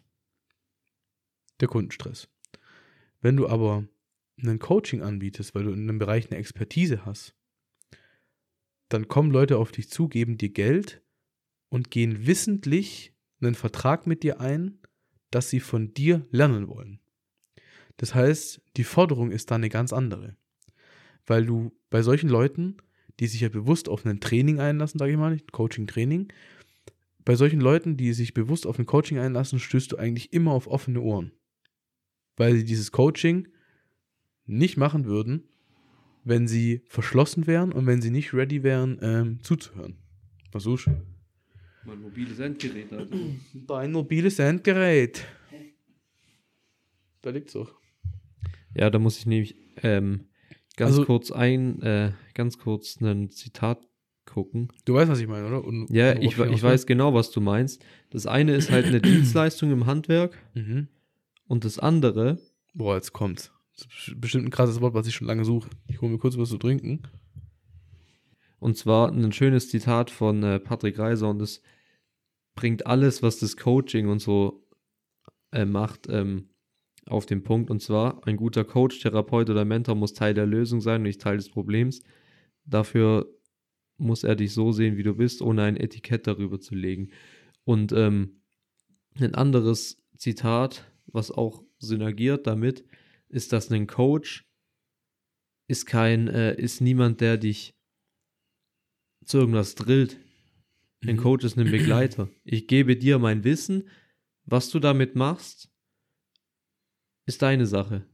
Mhm. Ich gebe jetzt dir mein Wissen äh, mit ja, so und so würde ich in deiner Ernährung mit deinem Ziel Gewichtsabnahme würde ich so und so verfahren. Aber ob du das jetzt machst oder nicht, ist deine Sache. Und ich, und es ist nicht auch nicht meine Aufgabe, jede Woche zu sagen, ja hier, Janis, füll mal bitte noch dein äh, Ernährungstagebuch aus Mhm. und in der Anamnese fehlt noch irgendwie der Punkt mit den Supplements und Mhm. jetzt müssen wir hier weiterschauen und weiter. Also, es ist ja deine Sache. Also, ja. Ich helfe dir dabei, ich gebe dir mein Wissen, äh, ich begleite dich dabei, aber Mhm. umsetzen musst du selber. Und der Punkt, also ich denke, ein schlechter Coach wäre halt dahinter und würde die ganze Zeit fordern und dir auf den Sack gehen mit, ja, wo ist das und das? Und jetzt hast du schon wieder 1000 Kalorien mehr gegessen, wir haben doch gesagt, 2800 Kalorien sind dein Ziel. Und dann guter Coach, ein guter Mentor ist eher ein Wegbegleiter, der dich dann gerne wieder daran erinnert, aber der dich nicht irgendwie schlecht redet, der dir keine Vorwürfe macht, sondern der dich weiterhin unterstützt. oh, weiß ich nicht.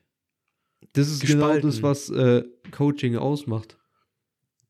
Ja, nein. Ich glaube, im Zusammenarbeit mit Kunden hast du immer einfache und schwierige Kunden. Es gibt Kunden, die du kennenlernen wirst, behaupte ich jetzt einfach mal so aus dem Stegreif, die haben ein organisiertes Leben, die füllen da deine Anamnese aus und ihre wöchentliche Protokolle. Da musst du nicht nachhaken, die halten sich an ihr Kalorienziel. Mit den Leuten hast du keinen Stress, leicht verdientes Geld.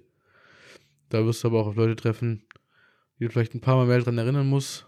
Yo, du hast vergessen, deine Woche auszufüllen. Wie sieht's aus? Du hast deine Kalorien nicht getrackt, was weiß ich. Okay, aber Und sagen ich glaube, dass so, sowas auch dazugehört, dass du als Coach dann ein bisschen hinterher bist. klar, ein bisschen musst du schon dahinterher sein, du willst ja aber auch, du willst ja auch irgendwo, dass dein, ist ja deine Leidenschaft, du willst ja irgendwo, dass deine Kunden ihr Ziel auch erreichen. Aber im Endeffekt ist es denen ihre Sache. Wenn du dein Natürlich. Geld dafür hast, wenn du sagst, okay, vier Monate kostet 2K, du hast dein Geld, Mhm. Mhm. ganz ehrlich, es, es ist klar, du kannst dann ein bisschen Druck machen und sagen, so, yo, ähm, wir haben uns die und die Ziele vorgenommen. Ähm, du bist noch nicht wirklich auf dem Weg, wo du sein wolltest. Habe hab ich jetzt von außen so betrachtet. Ähm, wollen wir uns nochmal zusammensetzen, woran es liegt und so. Also du musst, du bist Wegbegleiter. Du bist nicht äh, irgendjemand, der du bist nicht so der Personal Trainer, der hinter dir steht und sagt, so jetzt machst du nochmal fünf Liegestützen mehr und du hast bei deinem letzten Satz nur zehn Wiederholungen statt zwölf geschafft, jetzt machst du 20. Du bist kein Drill Sergeant. Ja, also ich würde sagen, der, das Wort, was hier fehlt, ist, dass du menschlich bist. Und wenn du einen Coaching-Teilnehmer hast, den du vier, fünf Mal daran erinnern musst, seine Dinge auszufüllen, wo du vielleicht auch einfach im persönlichen Austausch merkst, der hat gerade seine persönlichen Probleme, der hat, der kommt nicht rein oder was weiß ich, Dann ist das dann Ding reagierst du da ja ganz anders drauf, wie einfach jemand, der schlichtweg keinen Bock hat. Und das ist ja so die- einfach diese Einstellung, das, das, das merkst du ja gleich. Hat da jemand einfach keinen Bock drauf und dann sagst du ihm ein paar Mal, yo, denk dran, das auszufüllen, er macht es einfach nicht, dann kannst du dir denken, yo, scheiß drauf. Ja, dann kommt halt irgendwann, wenn nach drei Wochen immer noch nicht das erste Protokoll, die erste Protokollwoche erfüllt ist, Hm. ausgefüllt ist, dann sage ich halt so, yo, wenn du mir nichts gibst, kann ich dir nicht helfen, kann da nicht dran arbeiten. Ähm, ja, entweder du machst es halt oder dein Geld war halt für die Katze. Ja. Und da ist auch wieder das Ding, das klingt ein bisschen äh, paradox, aber umso mehr Geld du verlangst, umso mehr ist es den Leuten auch wert. Du bist Ja. ja, selber in einem Coaching, über den Preis darfst du nicht reden, ich weiß ja auch nicht, wie viel es gekostet hat, Hm. aber du hast gemeint, es ist schon relativ hochpreisig Ja. und du nimmst es auch ernst, weil du weißt, okay, Bro, das ist ein ganz anderes Commitment. auf jeden Fall, wenn du Es ein ist- Commitment, du sagst, keine Ahnung, du willst jetzt äh, Sport richtig durchziehen, du willst bis zum Sommer, keine Ahnung, 20 Kilo abnehmen und dann nimmst du ein Coaching für bis zum Sommer, keine Ahnung, für den ganzen Zeitraum 3000 Euro, bist du viel anders Commitment, als wenn du die MCI für 8 Euro im Ja. Monat holst. Safe. Das ist was ganz anderes, Safe, weil, weil, da viel mehr, da hängt viel mehr Wert hinter. eben. Und, dadurch äh, machst du dich ein bisschen exklusiver Ja. und du zielst auch ein ganz anderes Publikum an, als irgendeine Sibylle, die meint, ja, vielleicht würde das was bringen und so. Und du willst ja auch viel lieber mit Leuten arbeiten, die auch selber Bock drauf haben. Mhm. Ich habe da was, was ich dir mit auf den Weg geben möchte. Es soll jetzt nicht rüberkommen, als ob ich, weil habe ich nicht, ich habe ja keine Expertise in Coaching und Zeug und was weiß ich. Ich auch nicht. Aber ich habe was gehört und es macht übelst Sinn für mich. Wenn du ein Coaching anbietest und du einen Kunden hast, den du nicht gleich closen kannst, also der nicht einfach bei dir kauft, sondern den du richtig überzeugen musst, wo du richtig Überzeugungsarbeit leisten musst, dass der bei dir kauft. Glaubst du, das wird ein guter oder wird das ein schlechter Kunde? Das wird, also wenn ich selber aufgehen kann und denen erzählen kann, was mein Weg ist, was meine Vision ist, was ich ihm alles, äh, womit ich ihm alles helfen kann und so, und er dann auch überzeugt von meiner Person ist nach diesem Gespräch, dann ist es natürlich ein guter Kunde. Ein Gespräch, okay, aber drei Gespräche. Du musst immer wieder nachfragen, so, yo, hast du dich entschieden? Willst du das Angebot annehmen? Dann fragt er dich sowas wie, ja, 3000 Euro ist ein bisschen viel. Ähm, und, und du hast ja jetzt irgendwie Coaching-Zeitraum Februar, bis Juni, aber jetzt ist ja schon Mitte Februar. Machst du dann nicht ein bisschen was am Preis? Willst du nicht lieber 2,7 machen anstatt 3 und so? Du hast so jemanden in der Leitung. Und du hast, du musst richtig überzeugen. Der will dreimal mit dir telefonieren, der will nochmal wissen, was auch wirklich im Coaching dann drankommt und ob es auch einen Videokurs dazu. Der fragt dich tausend Sachen, bevor du dazu kommst. Du musst erstmal fünf Stunden in den investieren, ohne dass er dir ein Euro gegeben hat. Glaubst du, mit dem Kunden wirst du im späteren Verlauf zufrieden sein? Ich glaube, mit dem Kunden würde ich überhaupt nicht arbeiten, weil du, du siehst die Sachen anders. Also ich hab, bin jetzt da schon ein bisschen mehr in diesem Marketing-Dings und Kauf abschließen und so. Und du musst so und so viele Impressionen haben, dann musst du so und so viele Akquise-DMs machen. Dann von den, keine Ahnung, 180 DMs, die du schreibst, melden sich vielleicht nur 30, wenn es Ja, ja. gut läuft. Dann von 80, den 20. da- 20 vielleicht, Mhm. dann von den 20 sind vielleicht 10 offen für ein Erstgespräch, von den 10 kaufen 3. Ja. Das sind so Zahlen, du musst erstmal Statistiken und Zahlen wiederholen, du musst dir diese Zahlen aufbauen, dass du weißt, okay, ich kann konsequent Safe. vielleicht zwei Neukunden im, Safe. im Monat am Anfang erstmal Mhm. machen, weil ich noch Mhm. nicht so Hm. äh, breit aufgestellt bin. Du kannst so dich auch nicht überladen. Es ist immer noch ein Personal Coaching, worauf du hinaus willst. Ja, ja. Du, du, du, Und- ähm, Und du stellst nicht den Zugang zu einer Webseite frei und sagst, hier ist ein Videokurs, sondern du bist im Gespräch mit das, den Leuten. das ist dann so der, das sind Ja, so ja. die weiteren Steps. aber so am Anfang, du kannst folgen, nicht aber am 400 Anfang- Leute in einem Monat coachen. Nein, auf gar keinen Fall. Ja. Das sind dann irgendwie die Steps, wenn du wirklich weiter expandieren willst. Aber wenn diesem ein, dieses Anfang ist ja immer dieses 1 zu 1 Coaching. Hm. Ir irgendwann später wird es halt 1 zu N. Hm. N steht für beliebige Zahl, Hm. weil du machst es dann mehr so, baust eine Community auf. Ja. So wie es jetzt in deinem Fall auch ist, dass du in einer Gruppe bist, wo ihr euch austauschen könnt. Das ist auch kein 1 zu 1 Coaching, das ist 1 zu N Coaching. Hm. Genau, jetzt habe ich ein bisschen den Faden verloren, wo wir überhaupt herkamen. Ja, wir, Aber- kommen, wir kamen von dem Thema mit dem Kundengewinn und was ein guter und was ein schlechter Kunde ist. Ich will nämlich ein bisschen auf was anderes hinaus. Ja, Ich dann sag darauf- doch einfach, wo- worauf du hinaus willst. Auf das, was ich erklärt habe. Nein, also ein Kunde, dem du erklärst, wo du herkommst, was dein Coaching kann, der von dir überzeugt ist und deswegen dein Coaching kauft, wird immer ein besserer Kunde sein als ein Kunde, dem du hinterherrennen musst und dem du 3000 Sachen erklären musst, bevor der sich überhaupt erstmal überlegt zu kaufen. Richtig, Und mit diesen deswegen, Kunden wirst du im Nachhinein du- auch nicht glücklich. Warte, sorry, lass mich noch eine Sache zu Ende reden. Äh, ich den Faden verloren. Red weiter. deswegen ist deine Strategie ja ganz andere. Du willst ja, du bist ja darauf aus, äh, einen Kunde abzuschließen. Deswegen gehst du in die DMs von den, jetzt können wir die Zahl nochmal hochrufen, 180 DMs, 20 Antworten darauf, dann bist du Mhm. erstmal im Gespräch, dann von den 20 sind 10 für ein Erstgespräch bereit, dann Mhm. unterhältst du dich mit denen eine halbe Stunde und davon sind vielleicht zwei dann am Ende ein Kunde. Punkt, Aber das ist dann pro Person, vielleicht, auch wenn sie nicht gekauft haben, ist es dann vielleicht von den 180, gut, eine DM schreiben geht schnell, oder von den 20, mit denen du dich halt kurz unterhältst, sind es 10 Minuten. Mhm. Und das ist der halt. Punkt, den ich meine, ist, Und wenn du, du merkst ja irgendwann, sind die empfänglich oder sind sie nicht empfänglich. Mhm, mhm. Wenn sie nicht empfänglich sind, dann wünschst du denen noch alles Gute und sagst, ja. ciao, aber du kannst deine Zeit ja nicht verschwenden. Mhm. Also ich, ich habe das nur angestoßen, weil ich kenne einige Leute, die Coachings machen und Coachings anbieten. Und du sagst das jetzt so und ich glaube dir das auch, weil du sehr rational bist, aber die sind in ihren Verkaufsgesprächen immer, ich habe, das ist das Wort, was ich gesucht habe, so extrem needy, weißt du? Und genau die haben, das ist die der haben Fehler. diese Zahlen im Kopf, warte, die haben diese Zahlen im Kopf und die wissen, ich habe jetzt 100 Leute an, angeschrieben und das ist jetzt gerade einer von den zwei, die eventuell kaufen. Und dann wollen die diesen zweiten unbedingt closen, damit sie diese, ihre Statistik erfüllen. Ja. genau, ihre Statistik erfüllen. Und dann sagt, sagen Patrick und so, der, der, der eine im Coaching ist, Junge, bist du behindert? Du, ja, rennst, du rennst einem Geld hinterher und einem Kunden, der dich nachher nicht glücklich macht. Lass es, hör auf. Nur um Mhm. irgendeine Statistik zu erfüllen und was weiß ich, das ist Klar, am Zahlen, an Anfang- denen du dich halten kannst. wird es schon hart sein, aber wie gesagt, ich bin sehr rational. Ja. Und wenn ich merke, Safe. okay, von der anderen Person kommt gar nichts, irgendwie da ist der Funke nicht übergeschlagen, Ja.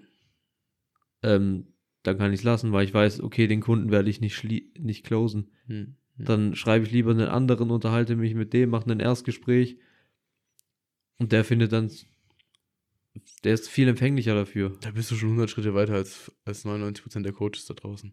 Weil die Ja. rennen jedem einzelnen Kunden hinterher und wollen es jedem das, recht machen. Und Schau mal, also was macht das für einen, äh, mich haben auch schon teilweise Coaches angeschrieben und so. Auch irgend, also ich hatte mal so einen richtig needy Mentalcoach, Hm.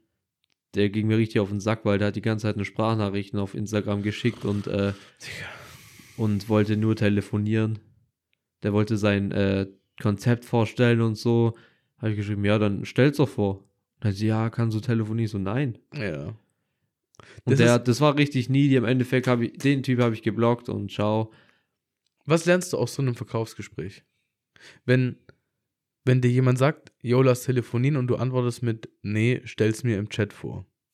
Wenn der null auf dich eingeht, was glaubst du, wie, wie wird das Coaching? Scheiße. Wenn der schon im Chat nicht auf deinen Wunsch, guck mal, als, als Verkäufer musst du immer kundenorientiert arbeiten. Du willst ja Kunden gewinnen, du willst Geld verdienen. Wenn du schon im Chat nach zwei, nach zweimal hin und her schreiben nicht auf den Kunden eingehst, dann wird es nichts. dann wird es nichts. Das kann auch eine Marge sein, dass du praktisch sagst, ich möchte jeden Kunden am Telefon closen, weil ich gerne am Telefonieren bin und ich möchte es immer gleich machen, aber dann, dann brauchst du nicht damit rechnen, dass du relativ viel Kunden über Instagram akquirierst, wenn du telefonieren möchtest und der direkt sagt, ja, ich habe keinen Bock auf telefonieren. Das Ding ist, deine Akquise-Nachrichten ist ja immer in 90% eigentlich immer das Gleiche. Mhm. Klar, du gehst immer direkt auf die Person ein bisschen ein, damit es persönlich ist. Also du machst vielleicht eine Sprachnachricht mit, äh, yo Janis, ich habe gesehen, du bist auch Läufer und hast jetzt deinen ersten Marathon. Also so die Rahmenbedingungen, also das Inhaltliche ist immer ein bisschen angepasst auf die Person, wo du eventuell einen Kunden abschließen möchtest. Aber das ist ja im Grunde immer das Gleiche, was Ja. du da sendest. Ja. Und auch die Chats sind wahrscheinlich in 75% der Fälle relativ immer das Gleiche. Mhm. Und auch in deinem Erstgespräch wird auch immer relativ viel das Gleiche sein. Aber du musst halt irgendwie auf deinen Kunden eingehen. Persönliche Note ist da schon wichtig. Safe, vor allem wenn du, einen- wenn du einen Videokurs anbietest, ist es scheißegal, aber wenn du ein Personal Coaching anbietest, dann solltest du personalisieren. Auf Und jeden auf Fall. jeden Das ist eins zu individuell eins. eingehen. Und du kannst auch nicht pauschalisieren und sagen, yo, pro Kunde fünf Stunden in der Woche. Ja, wenn der eine halt mit dir nochmal telefonieren will, weil er noch zwei Fragen hat, dann würde ich dankbar dafür sein, dass er auf dich zukommt und deine Expertise hinterfragt. Nee, nicht hinterfragt, deine Expertise in Anspruch nimmt, als ihn dann abblitzen zu lassen und sagen so, yo, Digga, du hast mich schon zweimal gesprochen die Woche, ich habe keine Zeit mehr. Und vor allem, was macht einen besseren Eindruck? Ein Coach, der sein Programm für vier Wochen für 2500 Euro anbietet, dir eine Akquise-Nachricht sendet und wenn er merkt, okay, du bist nicht so 100% von dem überzeugt, dann sagt er, ah, okay, schade, dass wir nicht auf einen Nenner kommen, ich hätte dir gerne geholfen, aber ich wünsche dir alles Beste.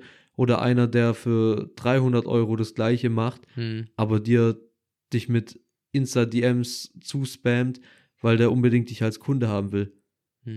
Überleg doch mal, das Spiel können wir gerne noch weiterspielen. Du bist Leistungssportler. Wie viele Leistungssportler kennst du? Du kennst schon ein paar, oder? Einige. Du kennst einige Leistungssportler. Hier, 160 Kilometer Lauf dieses Jahr. Du bist erster Platz. Ähm, letztes Jahr als Beispiel bist du, bist du 60. geworden. Da kommen einige auf dich zu und fragen, mal, wie hast du das gemacht? Bei dir läuft ja richtig. Und jetzt hast du einen Coach an der Hand, den du das zu verdanken hast. Was wirst du über den sagen?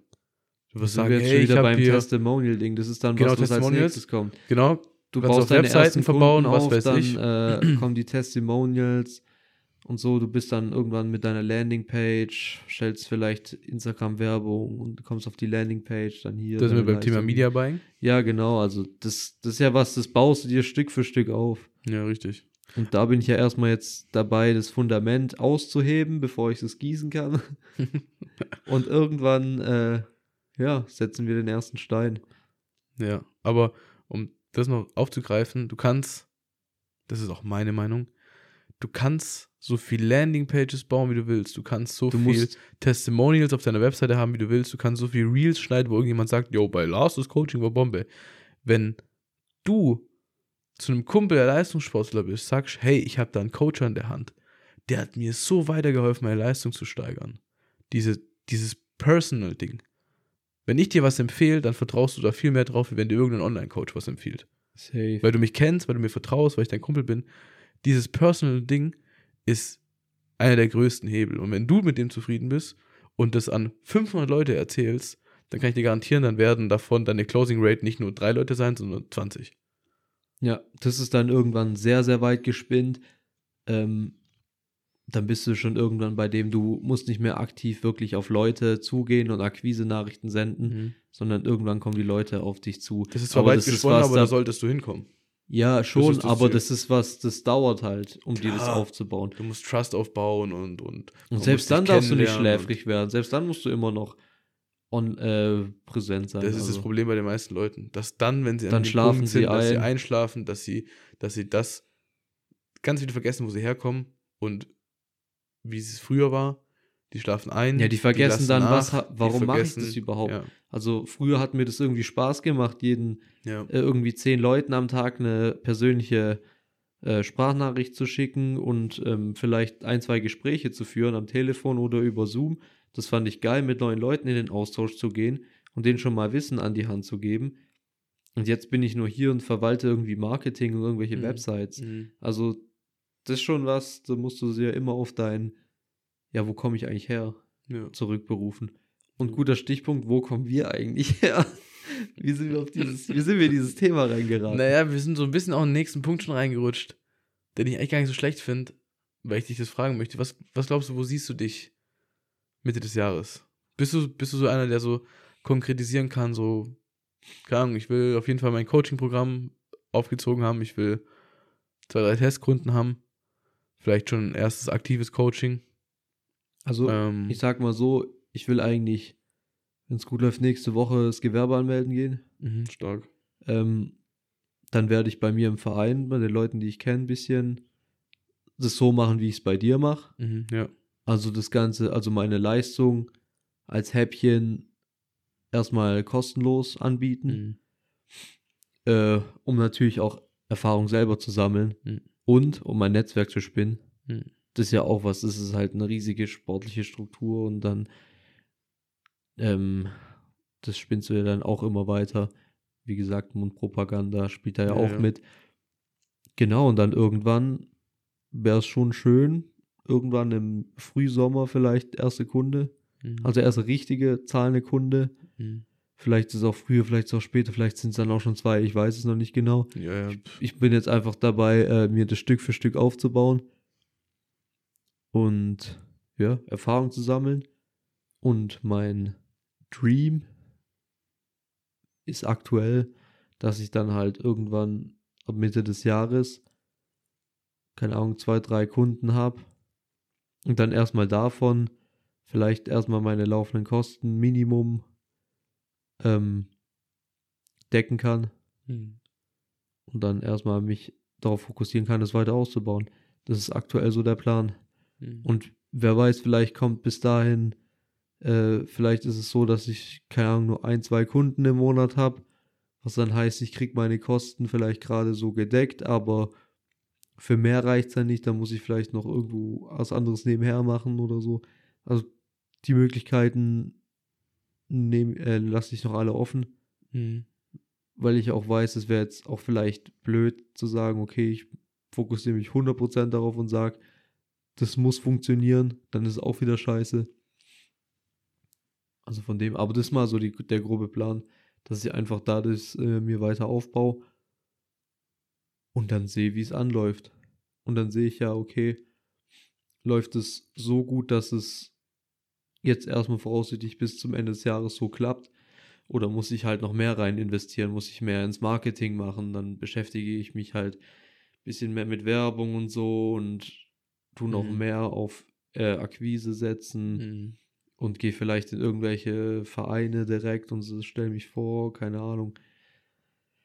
Das ist mal die grobe Richtung, aber Mhm. ist noch ein Weg. Das ist so eine dahin. gute Richtung. Ich würde sagen, ist stark. Ja, weil wie gesagt, 2024, wir werden es am Anfang vom Jahr, glaube ich, wird angegriffen. Ähm und ich bin gerade an einem Punkt, Digga. Das passt zum Verkaufen. Aber ich habe dir ja schon mal privat so vom Media Buying und so erzählt, gell, bla bla bla, will ich jetzt nicht tiefer drauf eingehen. So mit Landing Pages, was weiß Ja, ich, ja. Werbung schalten und so. Digga, ich mache gerade Cold Calls. Was für ein Ding? Cold Calls. Was ist das?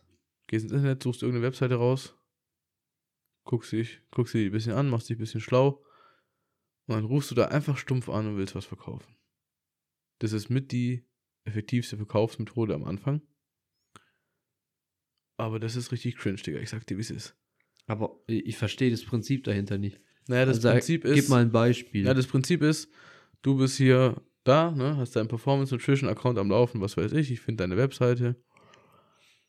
Und dann rufe ich dich an, sage, yo, wie schaut's aus? Bist du ausgelastet von deinen Kunden und so? Und sagst du, ja, ist okay, läuft, könnte mehr sein.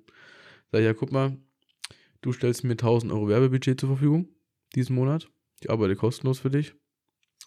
Und ich garantiere dir, dass wir dir fünf neue Teilnehmer in dein, Coach, in dein Coaching bringen. So, angenommen, du verkaufst dein Coaching für 1500 Euro, dann sind das 7.500 Euro. Dann ist das eine relativ einfache Rechnung. Du stellst 1000 Euro Budget zur Verfügung, kriegst dafür aber neue Kunden, die dir 7500 Euro einbringen. So. Und Cold Calling ist praktisch, du könntest jetzt einmal auf mich zukommen und sagen, also nur fiktives Beispiel, du könntest einmal auf mich zukommen und sagen, Jo Jannis, wie sieht's aus, kannst du mir helfen? Das ist aktives auf mich zugehen, dann bist du ein warmer Lead, nennt sich das. Also praktisch, du bist jemand, der aktiv auf mich zugekommen ist. Es ist deutlich einfacher, dich abzuschließen, weil du bist ja schon jemand, der fragt. Und ein kalter Lead wäre, wenn ich auf dich zukomme und dich als erstes frage. Also praktisch, wenn Also der bist du Verkäufer. ein Online-Vertreter. Ja, du bist, ja, ja, natürlich bist du ein Online-Vertreter, aber jetzt halt nicht auf, auf, auf, ja, wollen sie einen Staubsauger kaufen, sondern halt, willst du meine Dienstleistung? Und Cold Calls sind praktisch Leute, die eben nichts mit dir am Hut haben, die dich nicht angefragt haben, ob du ihnen helfen kannst, einfach anrufen und fragen so, jo, brauchen sie Hilfe? Das ist ja genau das Gleiche, was ich dann mit meinen Kunden mache. Richtig, also wenn du einfach, ja genau, auf Instagram einfach eine DM raushauen, yo, Digga, wie schaut's aus? Ich hab, äh, bin Coach, brauchst du Hilfe? Das ist Kaltakquise. Ja, und Warmakquise wäre, wenn der mir schon folgen würde. Wenn der dir schon folgen würde, wäre er schon mal wär- wärmer und komplett warm ist, wenn er dich anschreibt, yo, kann ich in dein Coaching kommen. Ja, ja, dann hast du den Kunden ja schon an der Angel. Ja. Du musst ihn nur abschließen. Und Cold Calling ist halt das ganze Anrufen. Und ich weiß, du telefonierst gern. Also, mal eine Nachricht an jemanden rauszuhauen oder mal eine E-Mail schreiben. Okay, aber, aber ruf, mal, telefonieren ist ruf mal irgendwo an, Digga. Und ich, ich als jemand, der sehr gern telefoniert, pff, heute Mittag in der Mittagspause saß ich 20 Minuten vor meinem Handy, habe mich nicht getraut, die Nummer anzurufen. aber was genau verkaufst du da? Dann meine Dienstleistung als Media Buyer. Achso, das machst du jetzt schon. Ich versuche mich da drin. Achso, okay. Und mit dem Wissen, dass Also du du so kannst nicht. drei bis vier Wochen zum ersten Kunden brauchst, habe ich gedacht, ich starte einfach jetzt schon mal. Das ist auf jeden Fall gut, aber hast du, hast du da schon irgendwas oder so? Was heißt Also- irgendwas? Also, wenn du jetzt morgen überraschend den Kunden kriegst, dann könntest du Mhm. dem auch direkt das machen, oder wie? Boah, dann bin ich schon hart gefickt. Aber Dann naja, sagst du einfach, ja, Auftragslage ist gerade so dicht, ich brauche zwei Wochen. ja, so ungefähr. Nein, ich würde den dann in, in März vertagen, sagen, wir starten zum 1. März hin. Dann Mhm. habe ich noch mal ein paar Tage Zeit. Nee, und, und dann wird, würde ich Eierschlattern kriegen und dann müsste ich durchziehen. Nein, am Anfang ist es natürlich schwierig, so wie bei dir. Es ist am Wenn Anfang du keine Testimonials hast, dann arbeitest du immer für Umme. Die Voraussetzung ist, dass der Kunde das Werbebudget zur Verfügung stellt. Ne? Also praktisch sein Budget wird verwaltet. Ähm, Aber wie machst du dann Gewinn, Provision irgendwie? am Anfang nicht. Und in Und- Zukunft, Aber wie kommst du dann zu Gewinn? ja, in Zukunft bietest du die Dienstleistung an, sagst, hey, ich, ver ich verwalte dein Werbebudget, schalte Werbung für dich und da kostet ein Monat 1500 Euro. Achso, okay. Und dann kannst du nochmal sowas verhandeln wie pro Lead, also pro Kunden, den du abschließt, kriege ich, ähm, je nachdem, was er kauft, es gibt ja Leute, die bieten unterschiedliche Coachings an, kriege ich 5% vom Coaching, das Okay, ich okay. verkaufe. Also über Provision und dann halt einfach so, yo, ich verwalte dein, dein, dein, dein Facebook-Konto, also diesen Facebook-Ads-Manager, der der größte Bullshit der Welt ist, weil es einfach fucking undurchsichtig ist. Es ist wie wenn ein Kind eine Webseite programmiert hat. Okay, also Du klickst- du, Dahin und dann kommst du aber wo ganz anders raus. also ganz, ganz äh, nüchtern und äh, vereinfachtlich runtergebrochen bist du der neumodische Steuerberater. Was ein neumodischer Steuerberater? Warum neumodischer Steuerberater? Weil du das Ads-Ding aus Facebook verwaltest, weil die Leute nicht blicken. Ein Steuerberater macht ja auch nur das, weil die Leute nicht blicken. Das ist ein starker Punkt und genau das ist es tatsächlich, ja. Nee, aber finde ich stark, dass du da jetzt auch äh, handelst. Ja, ich habe viel zu lange gebraucht und ich bin, also es soll jetzt auf gar keinen Fall rüberkommen, als ob ich schon irgendwelche Erfolge Ja, verzeichnet ich habe hab. auch noch gar nichts, Alter. Ich habe keine Webseite, ich habe nur mein Dings, ich habe noch keine hab- Kundenakquise gemacht. Nichts. Ich habe jetzt ein paar Leute angerufen. Die, die, den einen habe ich angerufen, habe gemeint, yo, wie sieht's aus? Hast du Bock mit mir zusammenzuarbeiten? Der meinte so, wer bist du eigentlich? Hast du überhaupt schon irgendwas erreicht? Und ich so, Das ist es nein, sie wären mein erster Kunde, hat er gemeint. Ich bin Das kein Experiment sagen, und hat Alter. aufgelegt. Ich so, Digga, Das, da, da, das ist auch ein Fehler, würde ich direkt mal. safe, safe. Ich habe auch keine Ahnung von Verkaufsgesprächen und sowas. Aber zu sagen, ja, du wärst dann mein erster Kunde, naja, das wäre dann so, nö. Die klassische Regel, wie heißt es so schön? Ähm, Du musst einfach mit Feuer und mit Überzeugung da rangehen. ja, aber so, so, so, so, so, so, so, wenn man einfach. Ähm, wie heißt denn das Sprichwort? Sicheres Auftreten bei völliger Ahnungslosigkeit. Ja Das ist das Wichtigste. auf jeden und- Fall. Und, und ich habe gedacht, dann im Gespräch, das war, also, hm, ich muss es kurz erzählen, das Ziel war, ich habe mir so am Zettel aufgeschrieben, was ich erreichen möchte. Und ähm, du, du kannst dir, also das habe ich auf dem PC, wenn du das willst, kannst du das haben. Für Instagram und so gibt es so vorgefertigte Nachrichten. Und es so, gibt so vorgefertigte Sheets, ähm, wie du ein Gespräch beginnst.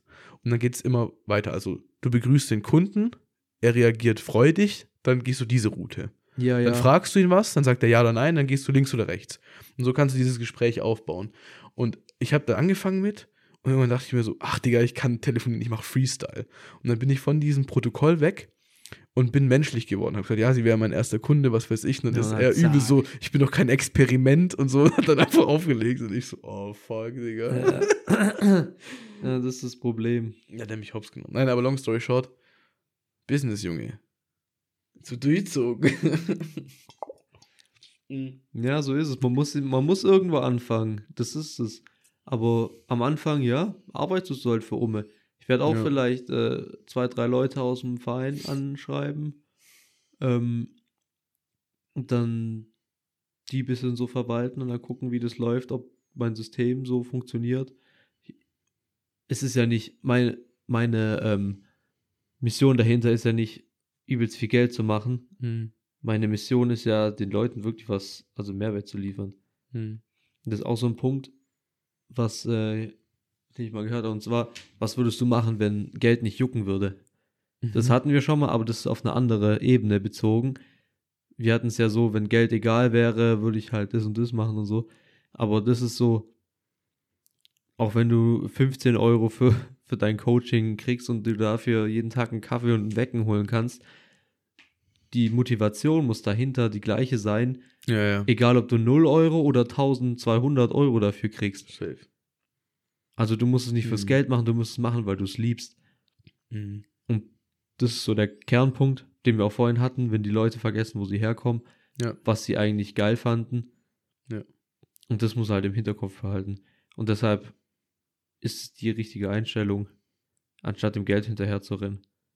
Weil ich habe mich jetzt auch viel informiert und so, und da geht es immer um, ja, hier 20.000 Euro und dann irgendwann 50.000 Euro im Monat. Ich denke so, hey, ich möchte erstmal meine ersten Kunden generieren. Mhm.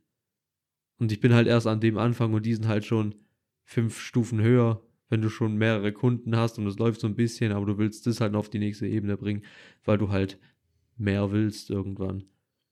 Mhm. Weißt aber du, dann ist halt auch die, die Motivation dahinter sollte nicht sein, ich will mehr Kunden, weil ich mehr Geld will, sondern ich will mehr Kunden, weil ich mehr Leuten helfen will Mhm. und weil ich denke, dass das Wissen, was ich habe, so viel mehr Leuten helfen könnte. ja. Deshalb möchte ich mehr in Marketing investieren, deshalb möchte ich mehr Mhm. in mein System äh, investieren. Deshalb möchte ich eine Community aufbauen, die sich untereinander dann vielleicht hilft, weil ich einfach will, dass den Leuten besser geht. Ja. Ja, so ist es. Nee, true. Ich habe noch eine Sache, die ich ansprechen will. Können wir schneller, ist es eine schnelle Sache? Wie groß oder was für eine Rolle spielt denen mobilisieren in deinem Tag als oder in deinem Alltag als Sportler? Äh, das erste, was ich mache am Tag. Ist es denen? Ja, ich habe mir die. Morgenroutine ähm, Mhm. bisschen etabliert. Äh, und zwar morgens, klar, erst pissen gehen, dann was trinken, dann auf die Black Roll, dann dehnen, Mhm. dann Zähne putzen und dann geht's erst los. Okay. Und Ich- vor jedem Lauftraining mache ich mich, keine Ahnung, bestimmt 10 Minuten warm mit denen und, Mhm. und so weiter. Und Mobility und so ist schon wichtig. Weil ich habe gerade, ich muss es einfach merken, Digga. Also erstmal, David Goggins hat in seinem Buch beschrieben, wie, sein, wie er krank geworden ist, dadurch, dass er sich jahrelang nicht gedehnt hat und seine ganzen Muskeln verkürzt waren. Und äh, ich kann es dir jetzt schön vormachen. Der war so verkürzt von der Muskulatur, dass er seine Beine nicht mehr kreuzen konnte. Also nicht mal, nicht Schneidersitz, sondern der konnte seine Beine nicht mehr über Kreuz machen, ohne Okay. Krämpfe zu kriegen. Weil er immer nur gelaufen, also er ist immer nur gerannt, immer nur diese gleiche Bewegung. Ja klar, da Aber zieht sich nie gedehnt hat. zusammen. Das ist schon hart. Und der ja. ist dabei einfach wirklich krank geworden. Also der hat dann so riesige Knoten am Kopf bekommen und so und was weiß ich, so Klumpen und so, die sich gebildet haben, ähm, wo dann auch so, so Schlacke und so Ablagerungen sich abgelegt haben, weil sie nicht mehr abtransportiert werden konnten, weil alles so verklebt war in der Muskulatur, weil das Blut nicht mehr richtig geflossen ist. Also geisteskrankes Level. Mhm. Und ich habe jetzt die letzten zwei Wochen auch, ich saß viel in der Arbeit, bin nicht so viel gelaufen und so, der, ich merke, wie es mich umbringt. Ja, hab vor- Mobility ist schon Vor wichtig. Schweden und Schweden habe ich mich mo- mobilisiert und war bewegt und so und war ein bisschen agiler. Digga, wenn ich jetzt hier nicht morgens wieder anfange, mich zu, mich zu bewegen, mich zu mobilisieren, mich zu dehnen, Digga, dann, ich glaube, dann habe ich vier Wochen Bandscheibenvorfall. So gefühlt. Ne? Aber so. Nee, es ist was, was viele ähm, vernachlässigen, Mhm. egal ob du jetzt Sportler bist oder nicht. Safe. Schon wichtig, Leute, macht es. Auf jeden Fall. Macht euch da irgendwie eine, keine Ahnung, Mobility-Routine. Jeder hat ja irgendwie seine Wehwehchen. Bei mir sind zum Beispiel die Hüftbeuger und die Hüfte allgemein. Ich bin mega unbeweglich in der Hüfte, aber auch egal, wie viel ich da dehne, es wird nicht mehr. Aber mit dem regelmäßigen Dehnen und so halte ich es wenigstens auf einem Level, sodass es nicht schlechter wird, sondern es immer so auf einem Level stagniert, wo ich sage, das ist okay. Und für die Schwierigen unter euch, wenn ihr dann mal euch gedehnt habt, dann müsst ihr euch belohnen. Und äh, kann, zum Beispiel mit einem rote Beete-Salat oder sowas. Oder einen halben Liter rote Betesaft. Oder dann halb. ey, Und danach kaum. noch einen Liter äh, Natronlauge. Schmeckt Natronlauge. richtig scheiße. Nee. Machen wir die Folge zu. Anderthalb Stunden. Machen wir das Ding zu. Starkes Ding. Starkes Haben Ding abgeschweift. Aber gute Themen. Ich finde, wir sind eigentlich immer im Thema drin geblieben. Ja, das stimmt. Wir, wir, wir fetzen jetzt, weiß nicht, Wochenende bist du im Urlaub. Danach fetzen wir nach Norwegen, bauen unsere Hütte. Urlaub. Ja, okay. Rennen. Ähm, wir fetzen nach Norwegen, bauen unsere Hütte. Ab äh, Mitte des Jahres dann Podcast vom See Mit oder Video. vom Fjord mit Video endlich. Inshallah, wir manifestieren. So wahr Gott will. Sitzen wir irgendwann da oben in unserem Campingstuhl. Irgendwann, Digga, das passiert auf jeden Fall in den nächsten fünf Jahren. Camping, Fünf Jahre. Campingstuhl, Digga. Fünf Jahre. Ja, oder? Was für fünf Jahre, Alter. Hä? Denkst Dieses du so Jahr noch. lange? Boah, keine Ahnung, ich will dazu jetzt nichts sagen. Ich will, ich will erstmal handeln, ich will erstmal Kunden haben und überhaupt mal einen Euro verdienen. ja, bevor ich hier irgendwas von wegen erzähle, Digga, ich baue Blockhütte in Norwegen und verdiene Geld über Airbnb. Ja. Ja, genau, Alter. Hat noch keinen Kunden abgeschlossen, aber träumt schon davon. Keine Ahnung, mit einem 1 zu N Coaching. Ich habe Kaltakquise verdienen. gemacht, aber mich nicht ans Protokoll gehalten. Ich bin guter Verkäufer, Junge. Ich kann telefonieren. Du wärst mein erster Kunde. Nö. Super Verkäufer. Also, ciao. Sind Sie ein Experiment? Nein. Mit den Worten machen wir den Sack zu.